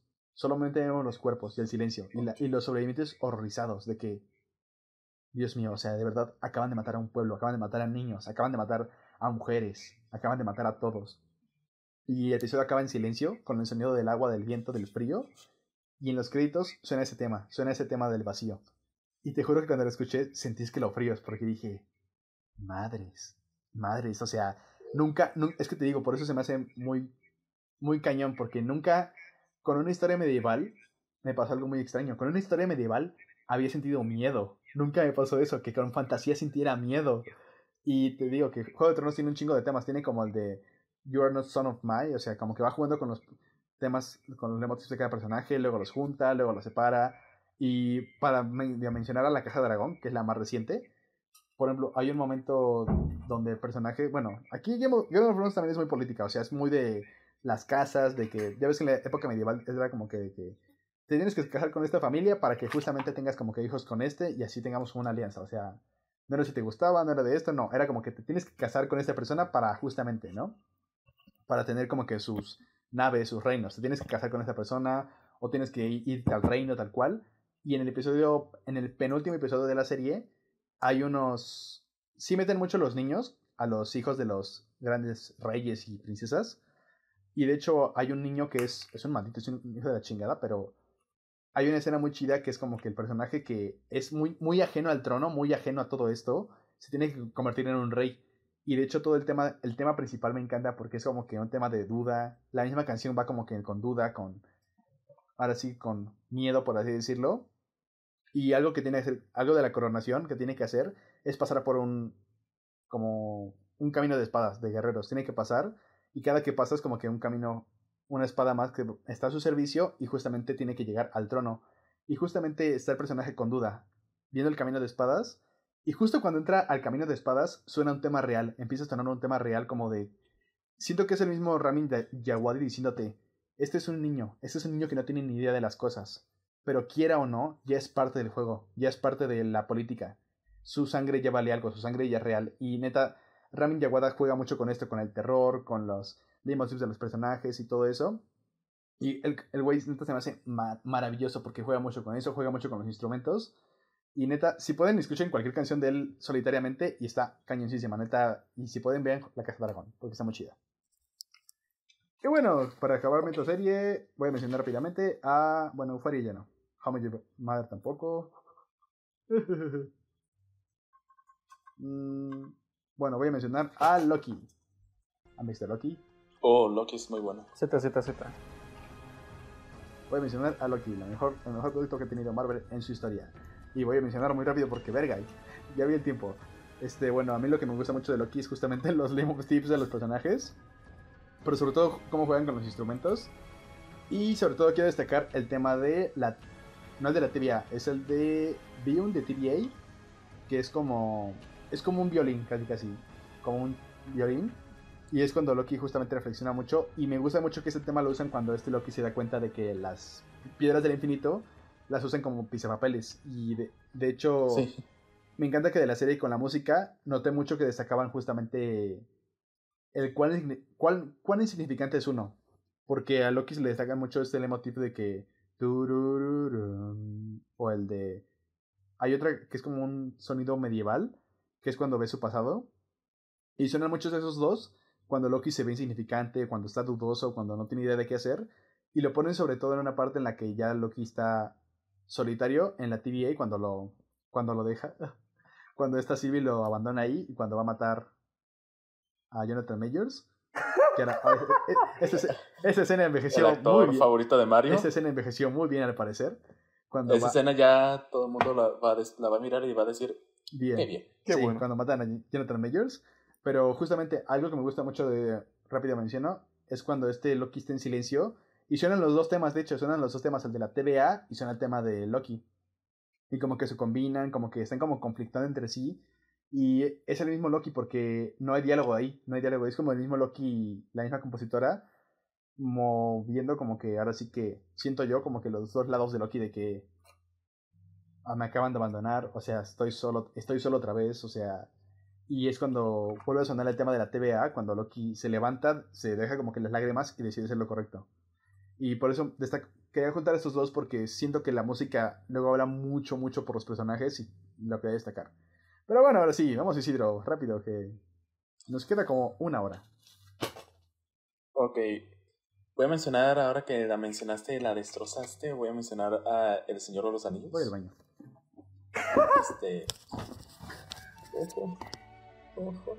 ¡Ya, Isidro! Iba a, iba a aprovechar que él sí la había visto y tú no lo has visto, pero bueno. Es El Señor de los Anillos este, fue compuesto por este, Howard Shore. Muy y bueno. pues se sabe que él cuando, mientras él componía la, las, este, la melodía, él tenía en su escritorio los libros ahí abiertos, conforme los iba leyendo como para, con cada una, como para este, darse una idea de cómo pon- darle como una composición, una melodía a cada situación y todo. Algo que me encanta, nunca las has visto, ¿verdad? He visto la primera. O- Ok. Algo que se me hace fascinante de la trilogía en cuanto a la parte de, so- de la banda sonora es como cada lugar tiene su propia banda sonora. La comarca, Isengard, Rohan, este, Gondor. Cada uno de esos lugares tiene como que una propia, este, un propio tema. Y aparte, con propios instrumentos, como por ejemplo la comarca, el instrumento principal pues serían las flautas. Rohan tendría pues este... Rohan tendría los violines. Isengard tendría como unas, este, unas trompetas y tubas, o sea, por ejemplo. Gondor, este, prácticamente, es como el que menos me acuerdo, pues, o sea, pero sí tenía un instrumento, sonaban un- unos tambores, creo, no, es- no me acuerdo tan, tanto del de Gondor, o sea, te digo. Pero cada uno tiene como que su propio, este, su propio, su propio tema y un instrumento como, como uno principal, que te sirven como para introducirte. Y algo que me parece fascinante es como, en momentos llegan a usar como que esa misma melodía, pero como que le cambian, le ha- hace una jugada al tono, como para que, por ejemplo, si es una melodía que te la introducen como algo triste, te la cambian a algo más emocionante, o algo más, este, aterrador y así. Como por ejemplo, el tema de la comarca. En la primera, cuando lo escuchas, es un tema como que muy alegre y toda la cosa. Pero en la tercera, en el clímax, este, es muy emotivo. Es muy emocionante ese tema. ¿Sabes? Este, y eso con, eso te digo, con los, este, con los lugares donde está ambientada. Y también, pues, de repente, cada situación o cada personaje, como por ejemplo la propia comunidad del anillo, que es el equipo que Sí. forman, tiene su propio tema. ¿No? Y algo que me llama la atención es que cuando se, se, se, dis- se dispersan, o sea, cada quien se va por su cuenta, he notado que se siente como si cada, cada como si esa pieza se dividiera y cuando estamos, por ejemplo, con Frodo y Sam, se escucha parte de esa pieza. Cuando estamos con Aragorn, Legolas y Gimli, se escucha otra parte de esa pieza. Y es, y Pippin. es algo que he estado notando. En Merry Pippin también, o sea, se escucha como otra parte. Y también hay, también hay, de repente hay un tema, hay diferentes temas que de repente los usan con cada distinto personaje, pero te digo, hay una diferente melodía, ¿no?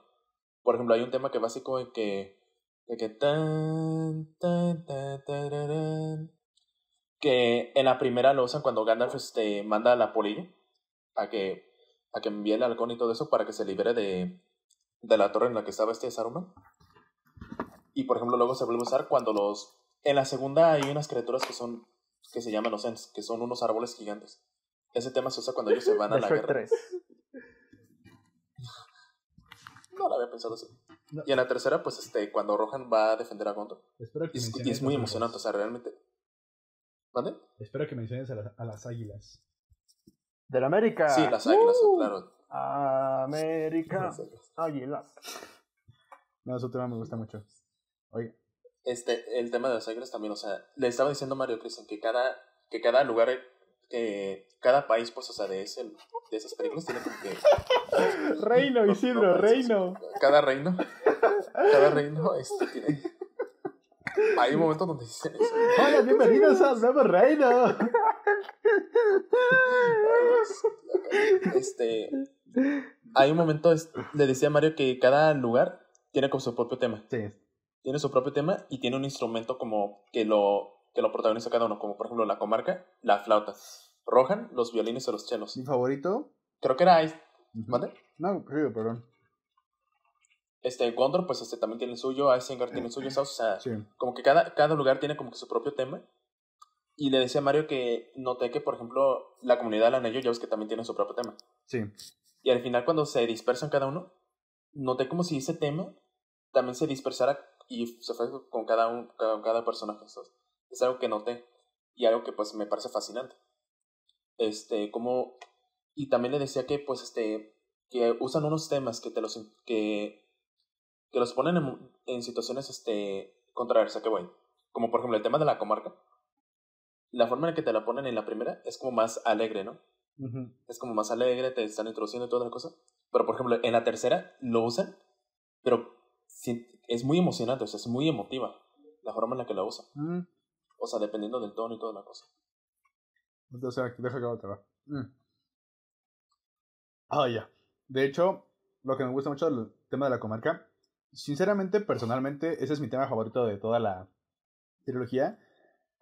Pero es que no sé qué tengo con ese tema desde niño. Desde niño no sé qué tengo con ese tema que me, me relaja mucho. Ah, verga.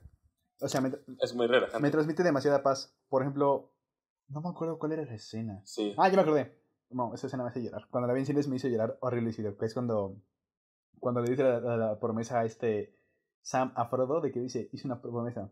Hice una promesa, a promise, Mr. Ay, Frodo. Y no la voy a, no la pienso romper. No la pienso romper. Es muy emotivo. Y se abrazan y suena justamente la flauta de...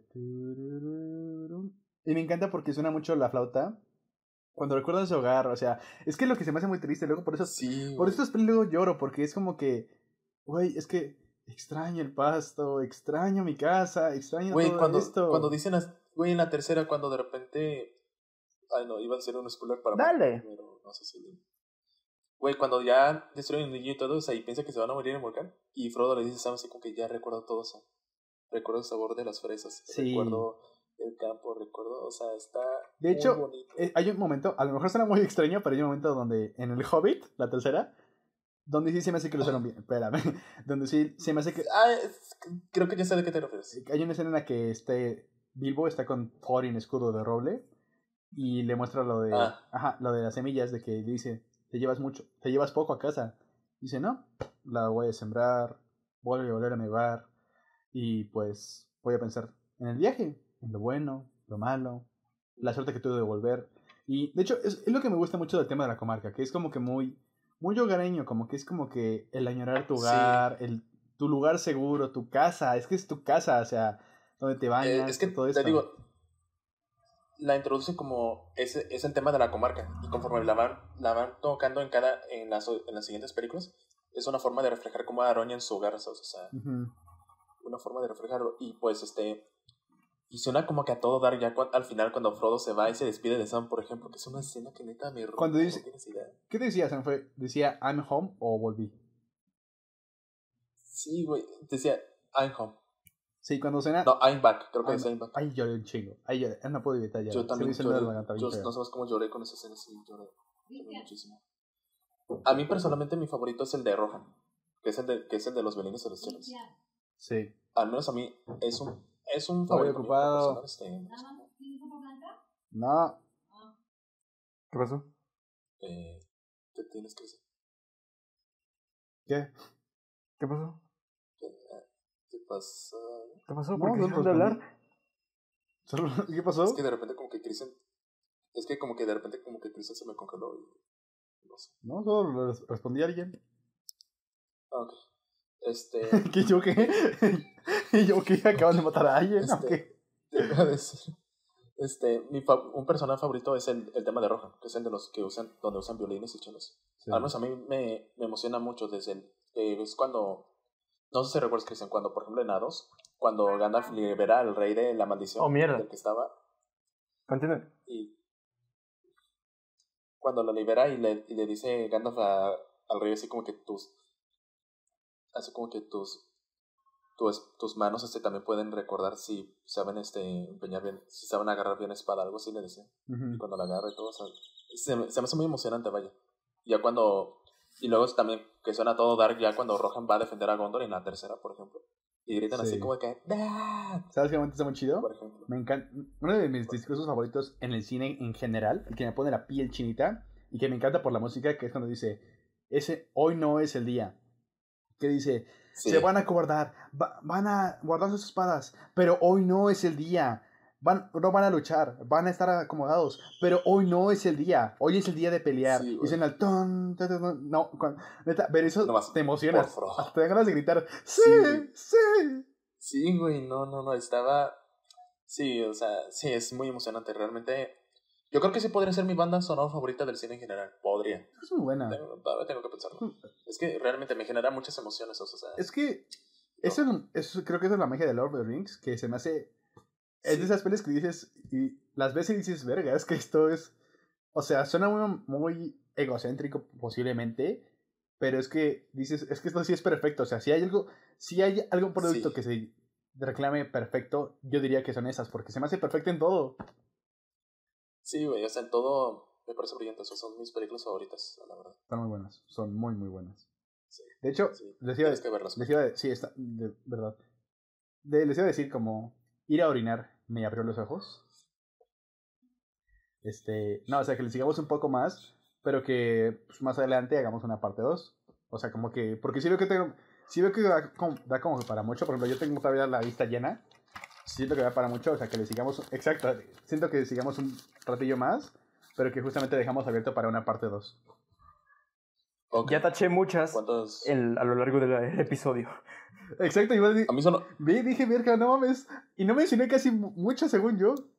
No, yo estoy tachando, yo estoy tachando me- de que, mierda, literal- ya llevamos una hora y media. Ok, esta no, esta no, esta no, Güey, esta es no, lo que esta estoy- no. es lo que. Literal, a mí solo, solo me quedan tres. No, Sí, no, sí. no, a mí me quedan Me quedan un chingo, sin contar las que como estoy 30. sacando ahorita.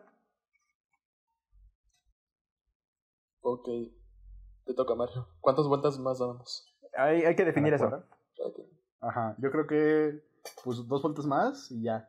Sale porque si no Mario tiene Ok. una, Una no, yo pensaba... tres, ¿Tres? cuatro, no sé. ¿Tres? A ver, Es, que, es que, es que Isidro- llevamos una hora cuarenta. Isidro, Isidro tiene tres. Ajá. Yo digo que la dejamos en tres. que le dejamos en tres, y, pero si ya llegamos como que a las dos horas, como que ya cancelan. Ya bueno, ya para Pues ir cerrando. ya quedan 20 minutos entonces, entonces... Vamos. Yo digo que tres y ya, tres y ya nos vamos. Ok. Va. Tres y ya, Ok. Puta madre, ya no vuelvo a mencionar a Nicolas Britel, pero próximamente para parte 2. y tal vez este lo menciona este Cristian. Entonces, ok. Lo que ¡Menciona hice ahora- una! Cállate, cállate. Lo que hice ahora fue. Mientras estaban hablando, lo que hice fue agrupar algunas que noté que eran de ciertos directores o ciertos compositores. Obviamente ya quité varias. Y Nicolas Britel, adiós. Pero uno de ellos que me gusta mucho cómo usa la música, tanto score como soundtrack, es Wes Anderson. ¿Por qué? Wes Anderson acaba de ver Uf. Asteroid City. Y Siento que se puede dividir muy bien Wes Anderson en dos partes. Una parte es pre. mm, Fantastic Mr. Fox. Cállese, estúpido. Eh, Pre Fantastic, Fa- Fantastic Mr. Fox. ¿Por qué? Porque en esas películas, no sé si recuerdan ustedes, pero sí usaba score, porque era Ma- Mark Mothersbaugh, pero usaba más soundtrack, usaba mucho más canciones, mucho más canciones, mucho más canciones, mucho más canciones. Y después en Moonrise Kingdom o el Gran Hotel Budapest, realmente casi no usa canciones y es puro score, puro score, puro score, puro score, puro score, puro score. Y pues para que este estúpido me deje de estar molestando y que hablo muy lento, voy a hablar solamente de Royal Tenenbaums rápido, que es mi uso favorito de las canciones en una película de Wes Anderson. ¿Por qué? Porque abrimos con un simple Hey Jude- un cover de Hey que está simplemente en instrumental, mientras te está narrando la vida de todas estas personas, que es una familia más, des- más desastrosa que cualquiera que haya conocido en su perra vida, pero te la están contando de un modo entre comillas lindo y es como de Hey Jude, don't make it bad, make a sad song and make it better, o sea, toma algo triste y hazlo bonito, que es un punto de Wes Anderson que nadie está entendiendo al parecer en todos los pinches TikToks que he visto, pendejos de mierda. Nadie entiende lo que es Wes Anderson, pero en fin. Eh, me gusta mucho eso.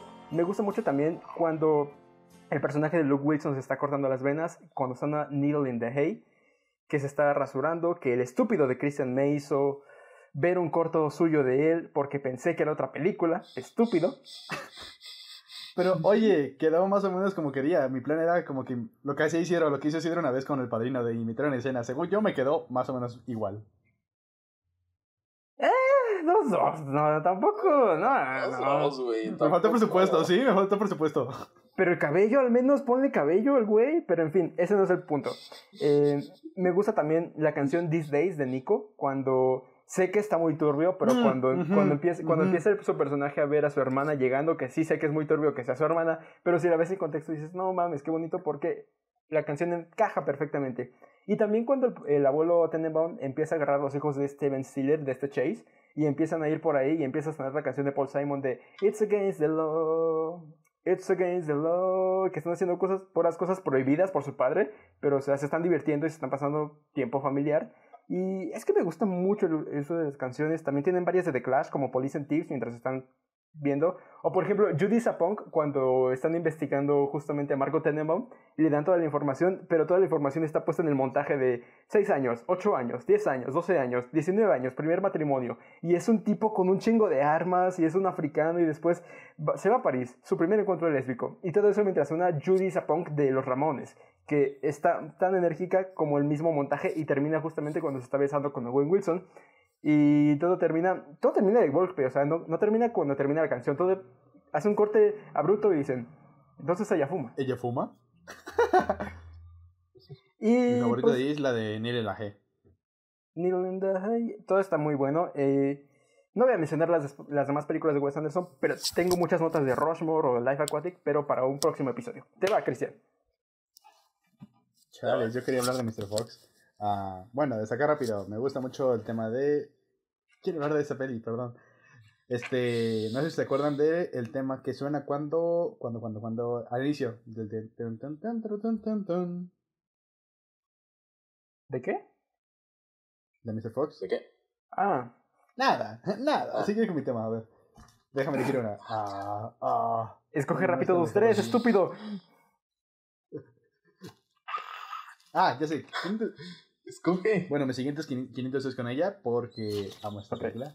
Amo, amo, amo, amo, amo con mi corazón esta película que según yo no muchos lo saben. O sea, de hecho muchos me sorprendió que me gustara tanto. Pero a mí, me, a mí 500 es con ella se me hace como que... Siento que Mark Webb sí es un buen director. Sé que hizo las de Amazing Spider-Man y toda esta mamada. O sea, lo sé, lo sé, lo sé. Pero yo siento que sí es un buen director. O sea, siento Es que un- sí se de... Ajá. Bueno, en mi opinión, es un buen director de videos musicales, porque yo he visto los videos musicales que ha dirigido, como el de Wake Me Up con September Ends, y es muy bueno. Pero Es que películas... justamente eso voy. Es que siento que también se deja meter mucho la mano.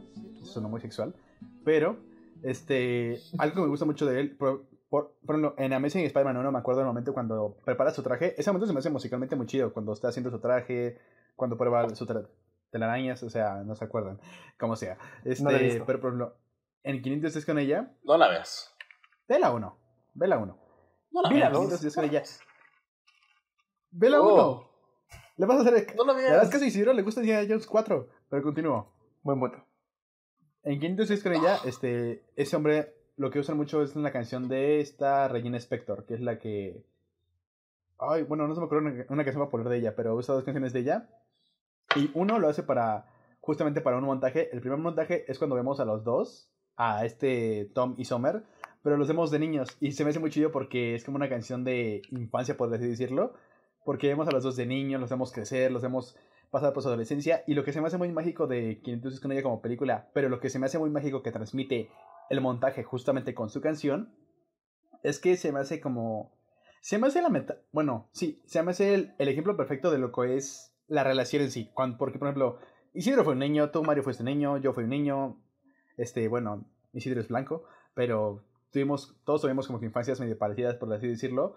Pero, por ejemplo, piensen en sus primeras parejas, piensen en tu primer novia, en tu primer amor, en la persona de la que más estás enamorado. Y se me hace muy cool porque ese montaje... No lo digas, Isidro, por favor. Se me hace muy cool porque... Cristian, acabo de pasar por. Oh, son... ¿Por qué? Continúa, Lo Cristian. siento. Ajá, lo siento. Pero justamente lo que hace la canción es de que es como una canción de... Y es como ver a los dos crecer y justamente para dar, verlos crecer y darte a entender de que justamente esas son dos personas diferentes, son dos personas con infancias diferentes y de alguna manera se van a afectar el uno al otro. No para amor, sino para de una manera diferente.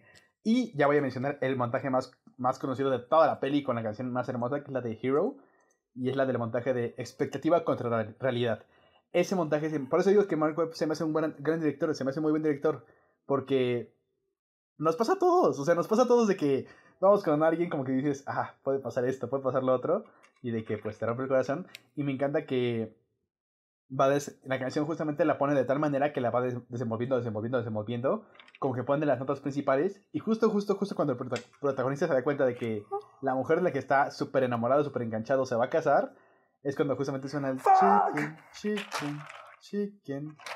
I'm the hero, ton, ton. Y ¿qué le pasa a Mario? Suena la parte de la canción que dice No, sí. soy, el- soy el héroe de mi propia historia, no necesito que me salven. Y es el personaje huyendo del lugar, se va corriendo porque le acaban de romper el corazón y se queda solo en la calle, se queda justamente con la parte triste de la canción melancólica. Y es cuando so- solitario con las plan él dibujado, o sea, se me hace muy bueno.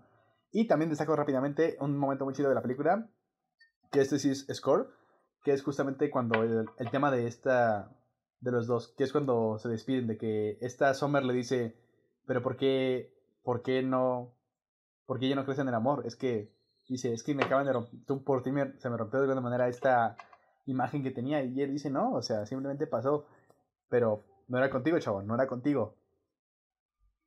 Pero, ah, por cierto, no dejen de dividirlos en teams, porque eso se me hace súper estúpido.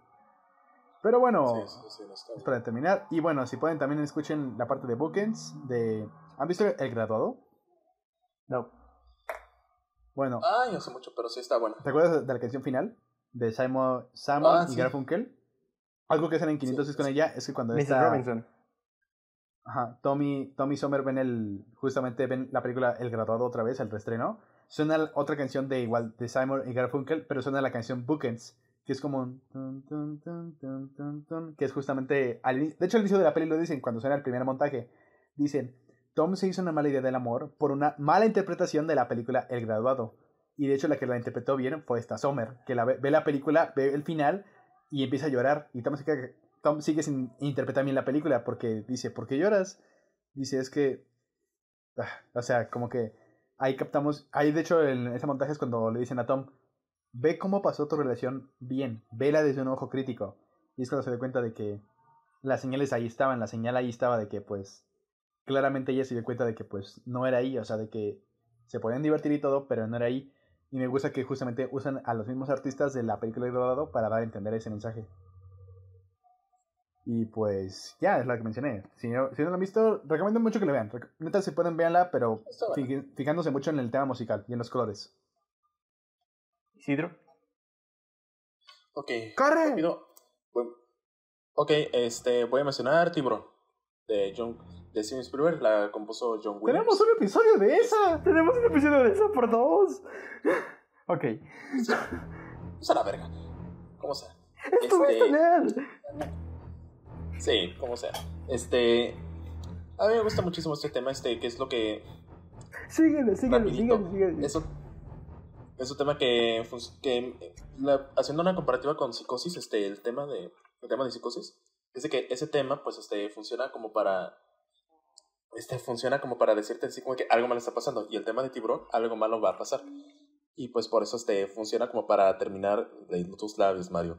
Este, Eso fue para mí, como eso fue para mí. de que por ahí anda el tiburón. No, eso fue para mí, porque ahorita digo, tú, tú sigue, tú sigue, no te distraigas. este, funciona como para avi- avisarte de que el tiburón no viene en camino y toda la cosa. Y pues bueno, este fue un tema. Tanto la película como. Tanto la película puso a tanto a Spielberg como a John Williams en el mapa de Hollywood y ya está ahí. Isidro, dijiste lo mismo que dijimos en el episodio.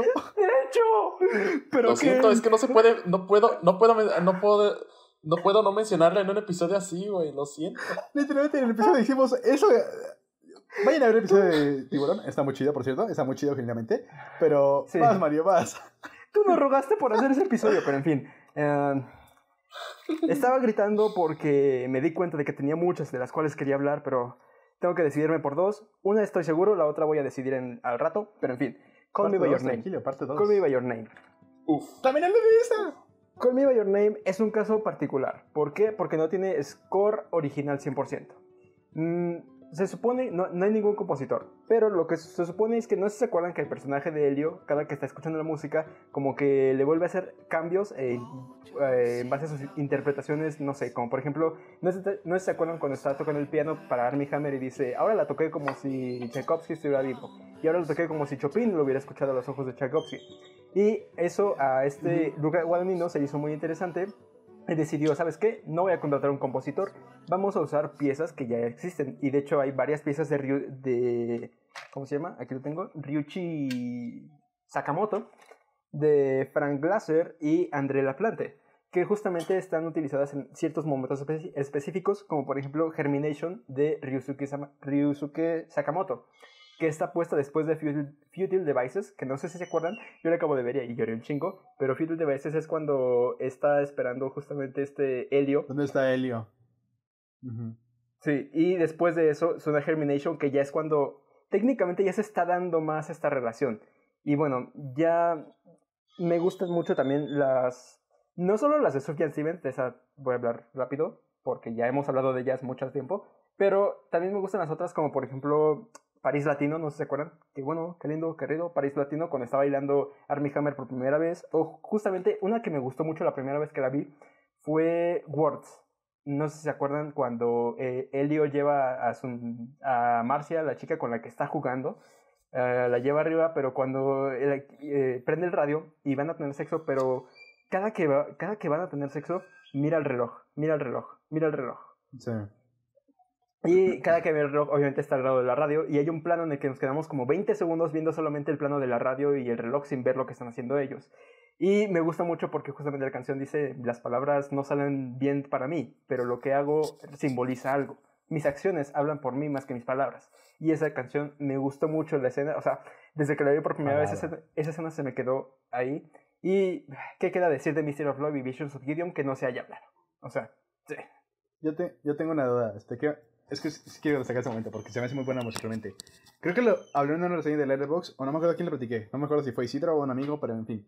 Hay un momento que se hace muy chido con la música justamente después de que tiene. de que Elio está esperando a la. justamente la hora, la hora. Y es cuando va, ya, ya está con este Oliver, están viendo justamente a- en el balcón. Y me encanta, ese momento se me hace muy bonito. Se me hace muy, muy íntimo porque Sí. cuando poquito a poquito sus manos se van juntando, se juntan. Y me encanta que este Oliver es quien lo guía a Helio. Y es cuando suena el tema, el tema de... tun, tun, Es que justo como el tema de... Ajá, que suena... tun. Pero me encanta, se me hace muy, íntimo porque es como que... De hecho, en el libro, no sé si, si han visto los... ¿Cómo se dice? Los audiolibros leídos por los actores. Por No. Armie Hammer y por... Timothy Me encanta porque hay una parte en la que leen justamente la parte de hacer el amor. Y me encanta porque dicen, me- no solo me estás desnudando físicamente ante ti, te estoy dando mi todo, te estoy dando mi corazón, te estoy dando mi alma. Y si, si- esa parte siento que lo transmite muy bien porque es tal cual, eso es tal cual. Porque ya hemos salido, como tú dices, ya lo vimos teniendo sexo, pero esto no, va a sonar muy cursi, pero no es sexo, es hacer el amor. Sí. Está muy chido. Sí. Vas, Isidro. Ah, no, voy Vas yo. tú, vas tú, Ok. estúpido. ¿Vas tú? ¿Vas tú? A ver, ah, puta verga, puta verga, puta. Ah, mira. No creo que, no creo que vaya a mencionar mucho de esto en una parte 2, así que la voy a mencionar. Piratas del Caribe. A la verga, perdón. A mí este, estas películas, como saben, ya me hice mi maratón de las cinco películas hace poquito. Y me- Todavía falta ver la 4 y la 5. yo soy un hombre, no como otros. Este, no, pero quería completar bien justamente mi lista. Y de hecho destaqué muchos temas, incluso de la 4, destaco muchos temas, pero aquí sí noté tres principales. El número uno, creo que es uno obvio, que es el de David Jones. Se me hace muy, muy hermoso, se me hace neta maravilloso porque Perdón. Porque sí, tenemos. Me encanta, me encanta cómo Hans Zimmer juega con esta música de. casi casi gótica cuando vemos el barco de. que es, Sí, es un órgano, ¿no? Se llama así el Con el órgano. Órgano. Sí, es- así se El llama. órgano. órgano. Es como- investigué- Investigué y es como música de los 30 casi casi de Universal, de monstruos de, de la Universal. Es casi de ese estilo, ¿sabes? Y me encanta que es como el monstruo, Sí, de lo güey. cual, el un monstruo trágico. Y me encanta que juegan con ese de turururun y también juegan con el- la sensibilidad de este David Jones. Con el tun. Y me encanta más porque siento que la historia siento que David Jones en sí la historia en un universo más aterrizado por así decirlo, es una historia muy pendeja, sinceramente, la de David Jones, es una historia muy pendeja porque es como que Sí. se enamoró y se arrancó el corazón. O sea, se me hace muy pendeja, pero siento que funciona aquí porque es- funciona como las historias que nos cuentan de niños o que escuchamos a veces o que leemos, de que es como una leyenda, el marinero que es- vaga por el mar. Es como un poema casi casi como el marinero que vaga por el mar, que anda des- desdichado de amor. O sea, se me hace como un poema y la misma melodía me transmite eso, como si fuera un poema, una historia trágica del mar, una historia que no sucedió. Y por eso me gusta mucho el tema de David Jones. Y también tengo, de hecho lo iba a mencionar cuando mencionamos los westerns, pero pues no, no lo mencioné, se me fue. También mencioné el tema de Parley, no sé si lo conozcan. No. Bueno, el tema de Parley son, son en la tercera película y suena cuando justamente se van a reunir. Ya van a pasar la batalla final, el, ter- el tercer acto, y se reúnen este David Jones, este Lord Beckett, Will Turner, este Bar- Barbosa, Jack Sparrow y Elizabeth. Se van a reunir y de hecho el tema Parley es como un tema de tun tun tun tun tun, pero de hecho siento yo que ese tema es muy influenciado por Ennio Morricone porque cuando suena es como un western, de hecho cuando suena cuando van a, a- acercándose a los personajes suena al- como la guitarra tipo al estilo el bueno, el malo y el feo, suena al tun tun tun y suena como un sonido de, de armónica. O sea, neta juega mucho con el western. Y también quería mencionar el tema de, de, de El fin del mundo, que es el tema del amor de Elizabeth Sí. Swan y este Will, Tor- Will, Will- Este, Will Turner. ajá, Will Turner. Ese tema es hermosísimo, es hermosísimo, es Sí. Neta muy muy bello y es y me encanta ese tema y iba a mencionar otro pero no me acuerdo cuál es. Ah ya me acordé ya me acordé el del Kraken. El del Kraken lo menciono rápido porque igual es como el tipo música de órgano pero está muy chido está muy bien usado en la película siento yo porque es o sea como que la pieza musical está compuesta conforme al ataque del monstruo o sea tal cual es como si la misma canción fuera el monstruo, casi casi, y es tun turun, tun turun. Y justamente cuando vemos el plano, el hermoso plano del tentáculo gigante que se está arrastrando al barco y va a tirarlo, justo cuando cae el sol y todos caen volando y empieza el slow motion, suena el Sí. No, es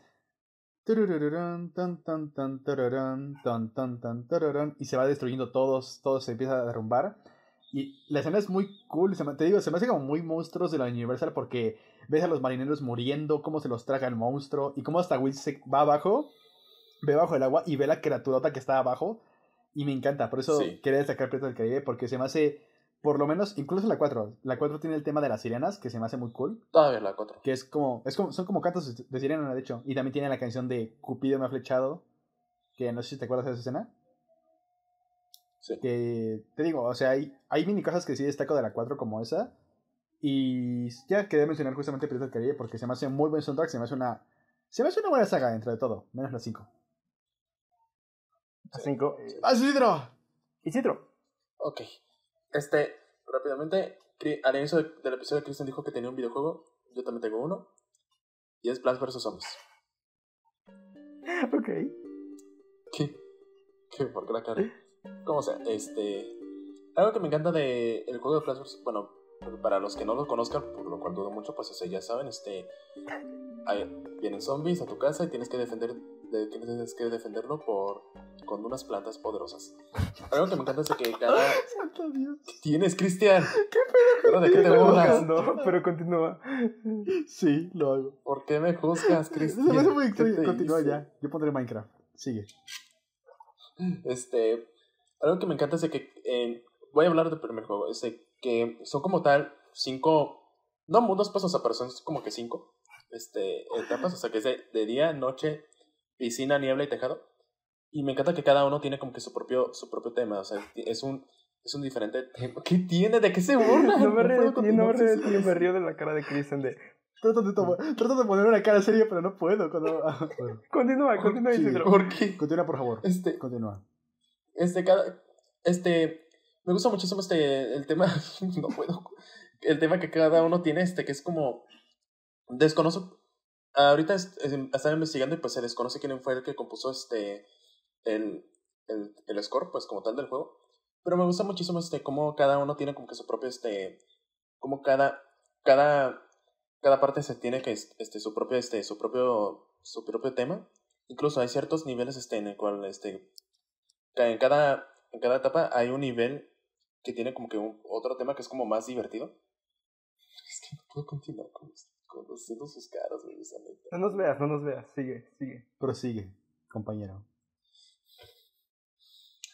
Entonces, que pues, o sea, me gusta cómo cada uno este, tiene su propio tema y pues, este, eh, hay niveles, este, donde tanto, hay un, en cada, voy a decir mundo, o sea, que no es como tal mundo, pues, o sea, pero en cada mundo, pues, o sea, hay un nivel del medio que es como, que tiene otra estrategia, pues, por ejemplo, el del día es cuando atacas a los zombies, este, con, con las nueces, en el de noche es cuando atacas a los zombies con mazos y el de piscina cuando son chiquitos, así, y tiene un mismo tema, como es como más este, dinámico, como más movido. Que eso lo tiene cada uno. Y pues cada nivel final de cada mundo, pues es- tiene otro tema. A excepción del del niebla y del tejado, porque el del niebla, pues este, literal, no, es- no se escucha nada, solo es de que lluvia. Y el del tejado, pues literal es el último, es el último nivel y pues es otro tema, un tema propio. En fin, pues este quería. ya le paro, te toca, Mario. En fin. Gracias por esa masterclass de plantas para zombies, Isidro. Eso, eso fue muy interesante, Isidro. Definitivamente hoy aprendí algo nuevo. Gracias por eso.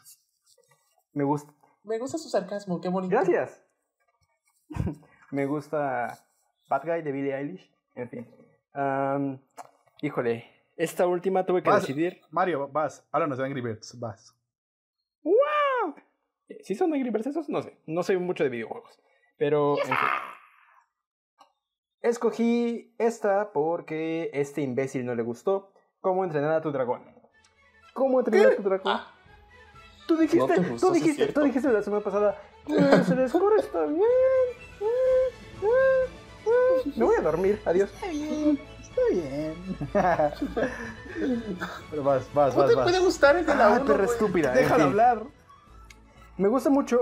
eh, siento que este John Powell es un compositor muy infravalorado, muy, muy, muy infravalorado. Me gusta Sí, mucho. De hecho, sí.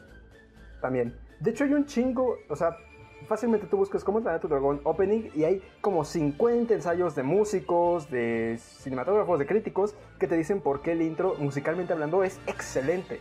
Que es la presentación de Berg, cómo está presentándote todo muy sombrío. E incluso ya luego, luego te presenta el leitmotiv, eh, pero en un, tono un poquito más aventurero, como.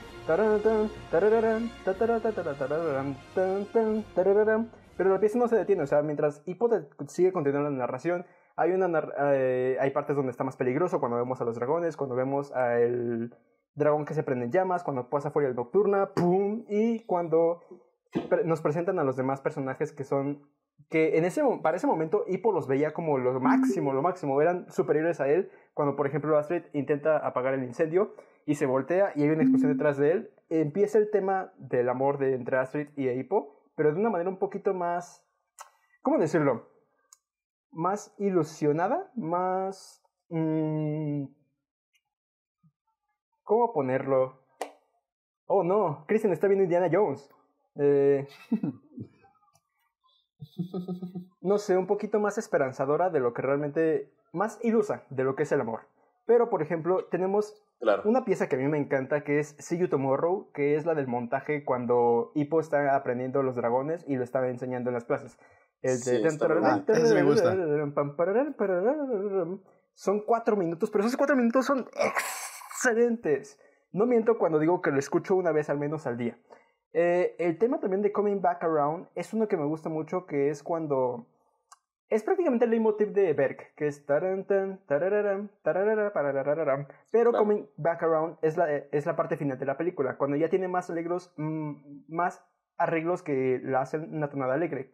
Que le agregan un poquito más de violines, lo hacen en tonos más... ma- en- sí, en tono mayor en lugar de tono menor, para que suene más esperanzador en lugar de más sombrío o que están peleando con dragones que es- ahora son los dos elementos existiendo, pero en armonía, ya no están peleando, ya no es un desastre.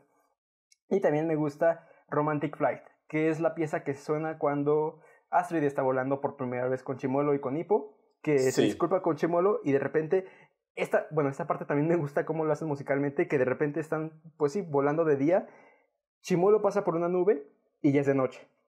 Y es una tonada que me gusta mucho porque es justamente el tema que se nos introdujo en This is Berg, que es el leitmotiv de la relación entre Astrid e Hippo, pero ahora ya es menos idealizado, ya es algo más real y ya dura, ya dura tres minutos, ya, o sea, ya es una canción por sí misma. Y How to Train Your Dragon es excelente. Cristian, te cedo el estúpido micrófono. Mm, Nunca la he visto así, o sea, ya fuera de broma, nunca la he visto así. O sea, me da ganas de volverla a ver.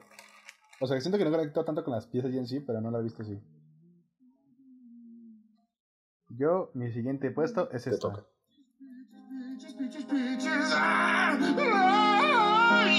No te escucho. ¡Demonios! Mi perra idea. Quería molestar a Isidro. Bueno, mi siguiente puesto No te escucho. es Mario Bros. Mario Bros. La canción de Peaches. Ah.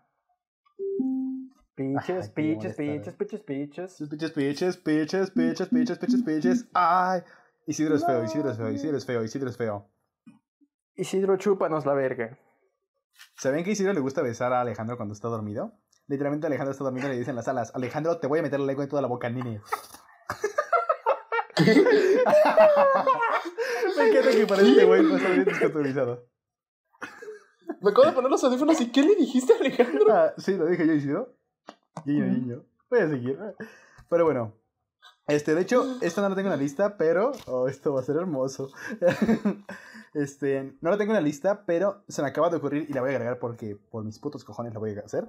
Este, y es Toy Story 4, porque Toy Story 4 se me hace, por si no lo saben, yo de hecho para mí Toy Story 4 es mi segunda favorita de toda la saga, así es. Es mi segunda favorita de toda la saga de Toy Story. Y es que yo, es que yo sé que se fijan mucho en el escritural y es muy válido, de hecho es muy importante, pero yo amo mucho la técnica en Toy Story 4. Me, neta se me hace de las películas animadas las que tienen mejor técnica en animación, en fotografía, en todo eso. Y también, pero sobre todo, un, un detalle que no destacan demasiado es la música. Fuera de los nuevos temas, de los temas viejos que ya están ahí, me gusta mucho, mucho la música, sobre todo en dos momentos. El primer momento es cuando... Perdón, perdón. Este, el, el primer momento es cuando justamente este Woody se va, vuelve a reencontrar con esta Bo. Porque ese momento se me hace hermoso, se me hace perfectísimo. Sí, Porque es Betty. cuando justamente... estar ahí quietos. Sí, porque basamos en una música como de. La clásica música de persecución de Toy Story. De que voy corriendo. Tun, tun, tun. Voy corriendo, pero luego hay como igual un momento de pausa. Es, co- es como un violín, ¿sabes? Porque es como que. Y le, dice- le encuentra a la niña y dice: Hola, vaquero. Y lo- los encuentra. Vemos el plano Ah, de. Boo con el plano del sol brillando. Ella con un casi que con un flare. Y el piano, poquito a poquito, es como que le da luz. Lo acompaña toda una orquesta ya. Y me encanta porque, de hecho, en el audio comentario de la película, de los directores, ellos mencionan, queremos hacer un momento hermoso. Sabemos que son juguetes, sabemos que no pueden hablar. ¿Cómo transmitimos esto para los niños? ¿Cómo hacemos un Casablanca para los niños? Sin palabras. Y lo que hacen ahí es justamente la música y la fotografía te transmiten un chingo. Porque si- obviamente son juguetes, no, te, no pueden reaccionar. Pero la luz, esos brillitos, esa música te transmiten amor. Es como, tú como espectador sabes como que, claro, es, esto es una chica que representa casi casi amor para Woody, es todo. Claro. Sí, y neta me encanta cómo lo represen- representaron. Y de hecho, esa fue la escena que yo fui a ver Toy Story 4 sin nada de expectativa. Esperaba una basura, la neta. O sea, y esperaba algo malo, la neta. Esa fue la escena que me cambió. O sea, literalmente pasé de estar amargado a. Me convertí fan de esa peli. O sea, me cambié por completo el chip de la peli. O sea, ya empecé a verla con más O ojos. sea, llevabas media hora sin ojos. disfrutarlo. O sea, estaba como que, mm, está bien esto, está bien esto. O sea, iba muy mamón, la neta, iba, iba muy mamón. Pero ese fue como que lo que me cambió. O sea, fue lo que me cambió que dije, verga, esta peli tiene algo. Esta peli genuinamente tiene algo. Y también lo usan mucho, este, me gusta mucho también el tema final, que es cuando ya le dice este boss a Woody, va a estar bien. Esta, ¿cómo se llama la niña? Se me fue el nombre. Bonnie. Bonnie. Ajá, Bonnie. Bonnie, Bonnie. va a estar bien. estar Bad Bunny. Y vuelve con ella y suena, Ay, güey, suena, sí. ¿sabes? Suena una canción tipo Güey, el- romántica de los setentas y dije, güey, suena Güey, muy ese bonito. tema, sí, ahí es en donde empecé a llorar, güey. Ajá, porque la abraza, la, la abraza con todas sus fuerzas y neta se siente. Y también quiero destacar, este, no es de la película, este ya es el tráiler, pero cuando vi ese, tráiler lo volví a ver ya después de que ya me había gustado la película y me gustó mucho, que es cuando suena la canción de The Beach Boys de Only God Knows o God Ah, sí. Only Knows. Este, que suena en un momento muy chido porque es cuando vemos a este, en el tráiler, a este, ¡ay! ¿Cómo se llama? La puta cuchara al cubierto. Porky, Porque Porky, este soy Forky. basura. Este. ¿Basura? ¿Me cargas?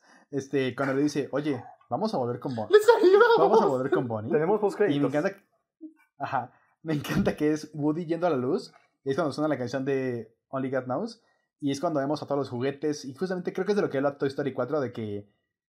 Por eso me- no me molesta que haya nuevos personajes. Que es de lo que habla. Y parte del, del soundtrack te lo dice. De que es como que lo nuevo, los abandonados. Justamente como que el seguir creyendo. Y hay muchos momentos, como por ejemplo, cuando esta. La muñeca le cuenta su historia a Forky. Se me hace muy duro. Oh, no, no, no, ya me acuerdo un momento, lo menciono muy rápido, perdón. Este, cuando la- está la niña perdida y está la muñeca. Y cómo justamente le da confort esa muñeca Sí. a la niña perdida y que le da como que el valor. Y suena una, una canción como de. Finalmente, este villano, que no era tanto villano, era, era el antagonista. Finalmente encontró su propósito. Suena una es muy dulce, neta. Si escuchan el soundtrack de Toy Story 4, yo, yo lloro, lloro mucho con ese pinche Yo soundtrack. también lloro. Pero bueno, vas Isidro. Tu última, Isidro. Última. Última. Angry ya Birds. que mencionaste. Ah, no sé a ti. Angry Birds. No, Minecraft. ya que mencionaste. Ya que mencionaste a Pixar, voy a poner a. Voy a poner a Ratatouille. Este. Buena. Compuesta por Mike. Compuesta por Michael Giacchino. Algo que me- me gusta muchísimo Perdón. Es que está bonita esa canción, está muy buena esa canción. Este, algo que me gusta muchísimo de esta película es cómo ambienta Fra- toda Francia, todo París. Y es algo que, o sea, la ambienta y hay momentos donde de repente me recuerda un poquito a, a esas películas, este, esas películas francesas de, de antes, pues, que usaban esos, esos instrumentos como acordeón y todo como para ambientar Francia. Y me gusta mucho cómo lo hace aquí en Ratatouille. Y a mí me encanta como, por ejemplo, uno de mis temas favoritos es, ¿qué tienes? Nada, Cristian está haciendo algo muy extraño. ¿Qué? Me estoy acomodando. Es- Cristian, estabas así. ya van a ver por qué. Van a ver por qué. Continúa Isidro. Ok, este, no, no quiero entrar en el detalle de la canción porque ya, ya hablé mucho de la canción en el episodio de las canciones. Este, algo que me encanta es cómo, este, cómo en, hay, un, hay una pieza en Ratatouille que es el de, que es este, cuando Remy está, este, cuando Remy, este, va- no me los puedo tomar en serio. Este, Soy un ser humano. este, Continúa Isidro. ni siquiera se... ¡Continúa! Este, algo que me. Algo que, algo que por ejemplo, eh, cuando Remy este, va, va a Francia, por ejemplo, después de que se había perdido en las colacas, me, me fascina el tema cuando ya este, cuando se va a París, cuando, cuando empieza este, a escalar por los tubos y toda la cosa. Ese tema me gusta mucho porque es. Porque tiene como que este rit- un ritmo como. que coordina muy bien con los, este, con los camionetes de Remy, por ejemplo. Sí. Que da como que ese sentimiento así como de curiosidad y toda la cosa, hasta que llega a París. Bueno, cuando ya se sube y ve todo París, o sea, lo descubre, y ya cambia este Mm, sí, al tono famosillo de la película. Cierto. O sea, o sea, se me, me acuerdo que la- cu- cuando lo vi en el cine, o sea, va a sonar medio extraño, pero cuando lo vi en el cine, o sea, se me erizó la piel, la verdad. O sea, cuando, Ujú. cuando descubre todo París y se escucha ese, ese tema, la neta es algo que me fascina. No me acordaba, pero ve, bonito. Luego también me gusta Cuando se ven a Johnny Depp y Amber Heard, ¿no? O sabes que se va subiendo y que hay una pareja que está peleando y después empieza a besar. no la ves de esa forma, pero. El mejor cambio de la historia. Está, está, está muy padre ese. Sí, me gusta muchísimo ese, ese tema. Y bueno, también cuando este Colette está enseñando a Linguini cómo, cómo el ambiente de la cocina, pues, o sea, cuando está entrenando prácticamente. Y se escucha también un tema movido y toda la cosa que también me gusta mucho. Y pues bueno, también cuando Ego da su crítica y se escucha ahí de fondo la, la banda sonora que me fascina demasiado. Que da como este ritmo como que... Me gusta que esté como que este ritmo como que bien lento, o sea, bien calmado pero tiene sus toques, ¿sabes? o sea, tiene sus toques y es algo que me gusta muchísimo, o sea, es una de las bandas sonoras que más me relajan y es, es de mis favoritas. Y si no me recuerdo, por esa película, Michael Giacchino obtuvo su primera nominación al Oscar, de hecho. No me acuerdo. Qué chido. Pero qué bueno. Sí, Tiene mucho que no la veo, pero la voy a ver.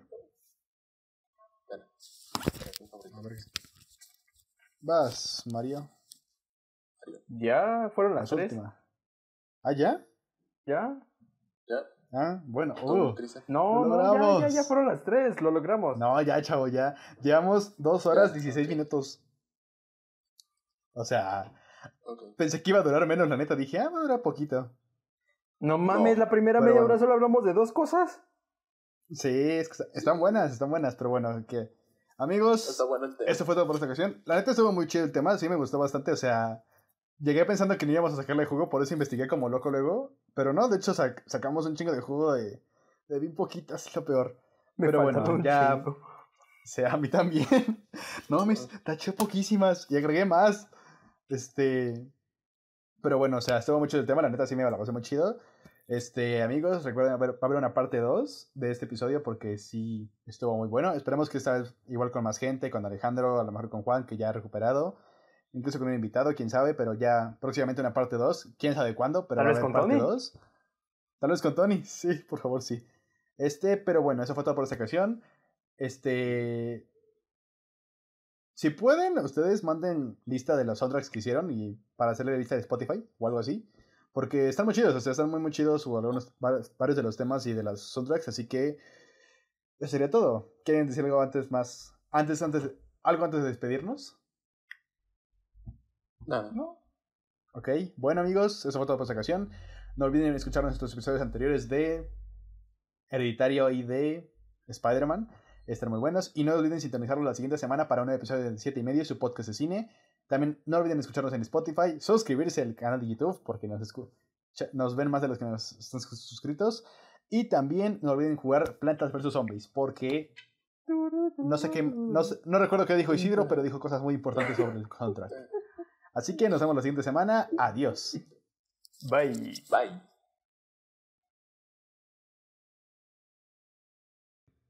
No hablen. No hablen. ¡Sí! Idiota de mierda. Hijo de tu chingada madre. Espérenme. Es que, es que lo vi y dije, es el imbécil que no me dejó dormir en la noche y dije, no, lo tengo que matar. Lo tengo que matar. Ya. Ah. Alejandro, te voy a meter la lengua en toda la boca, nene.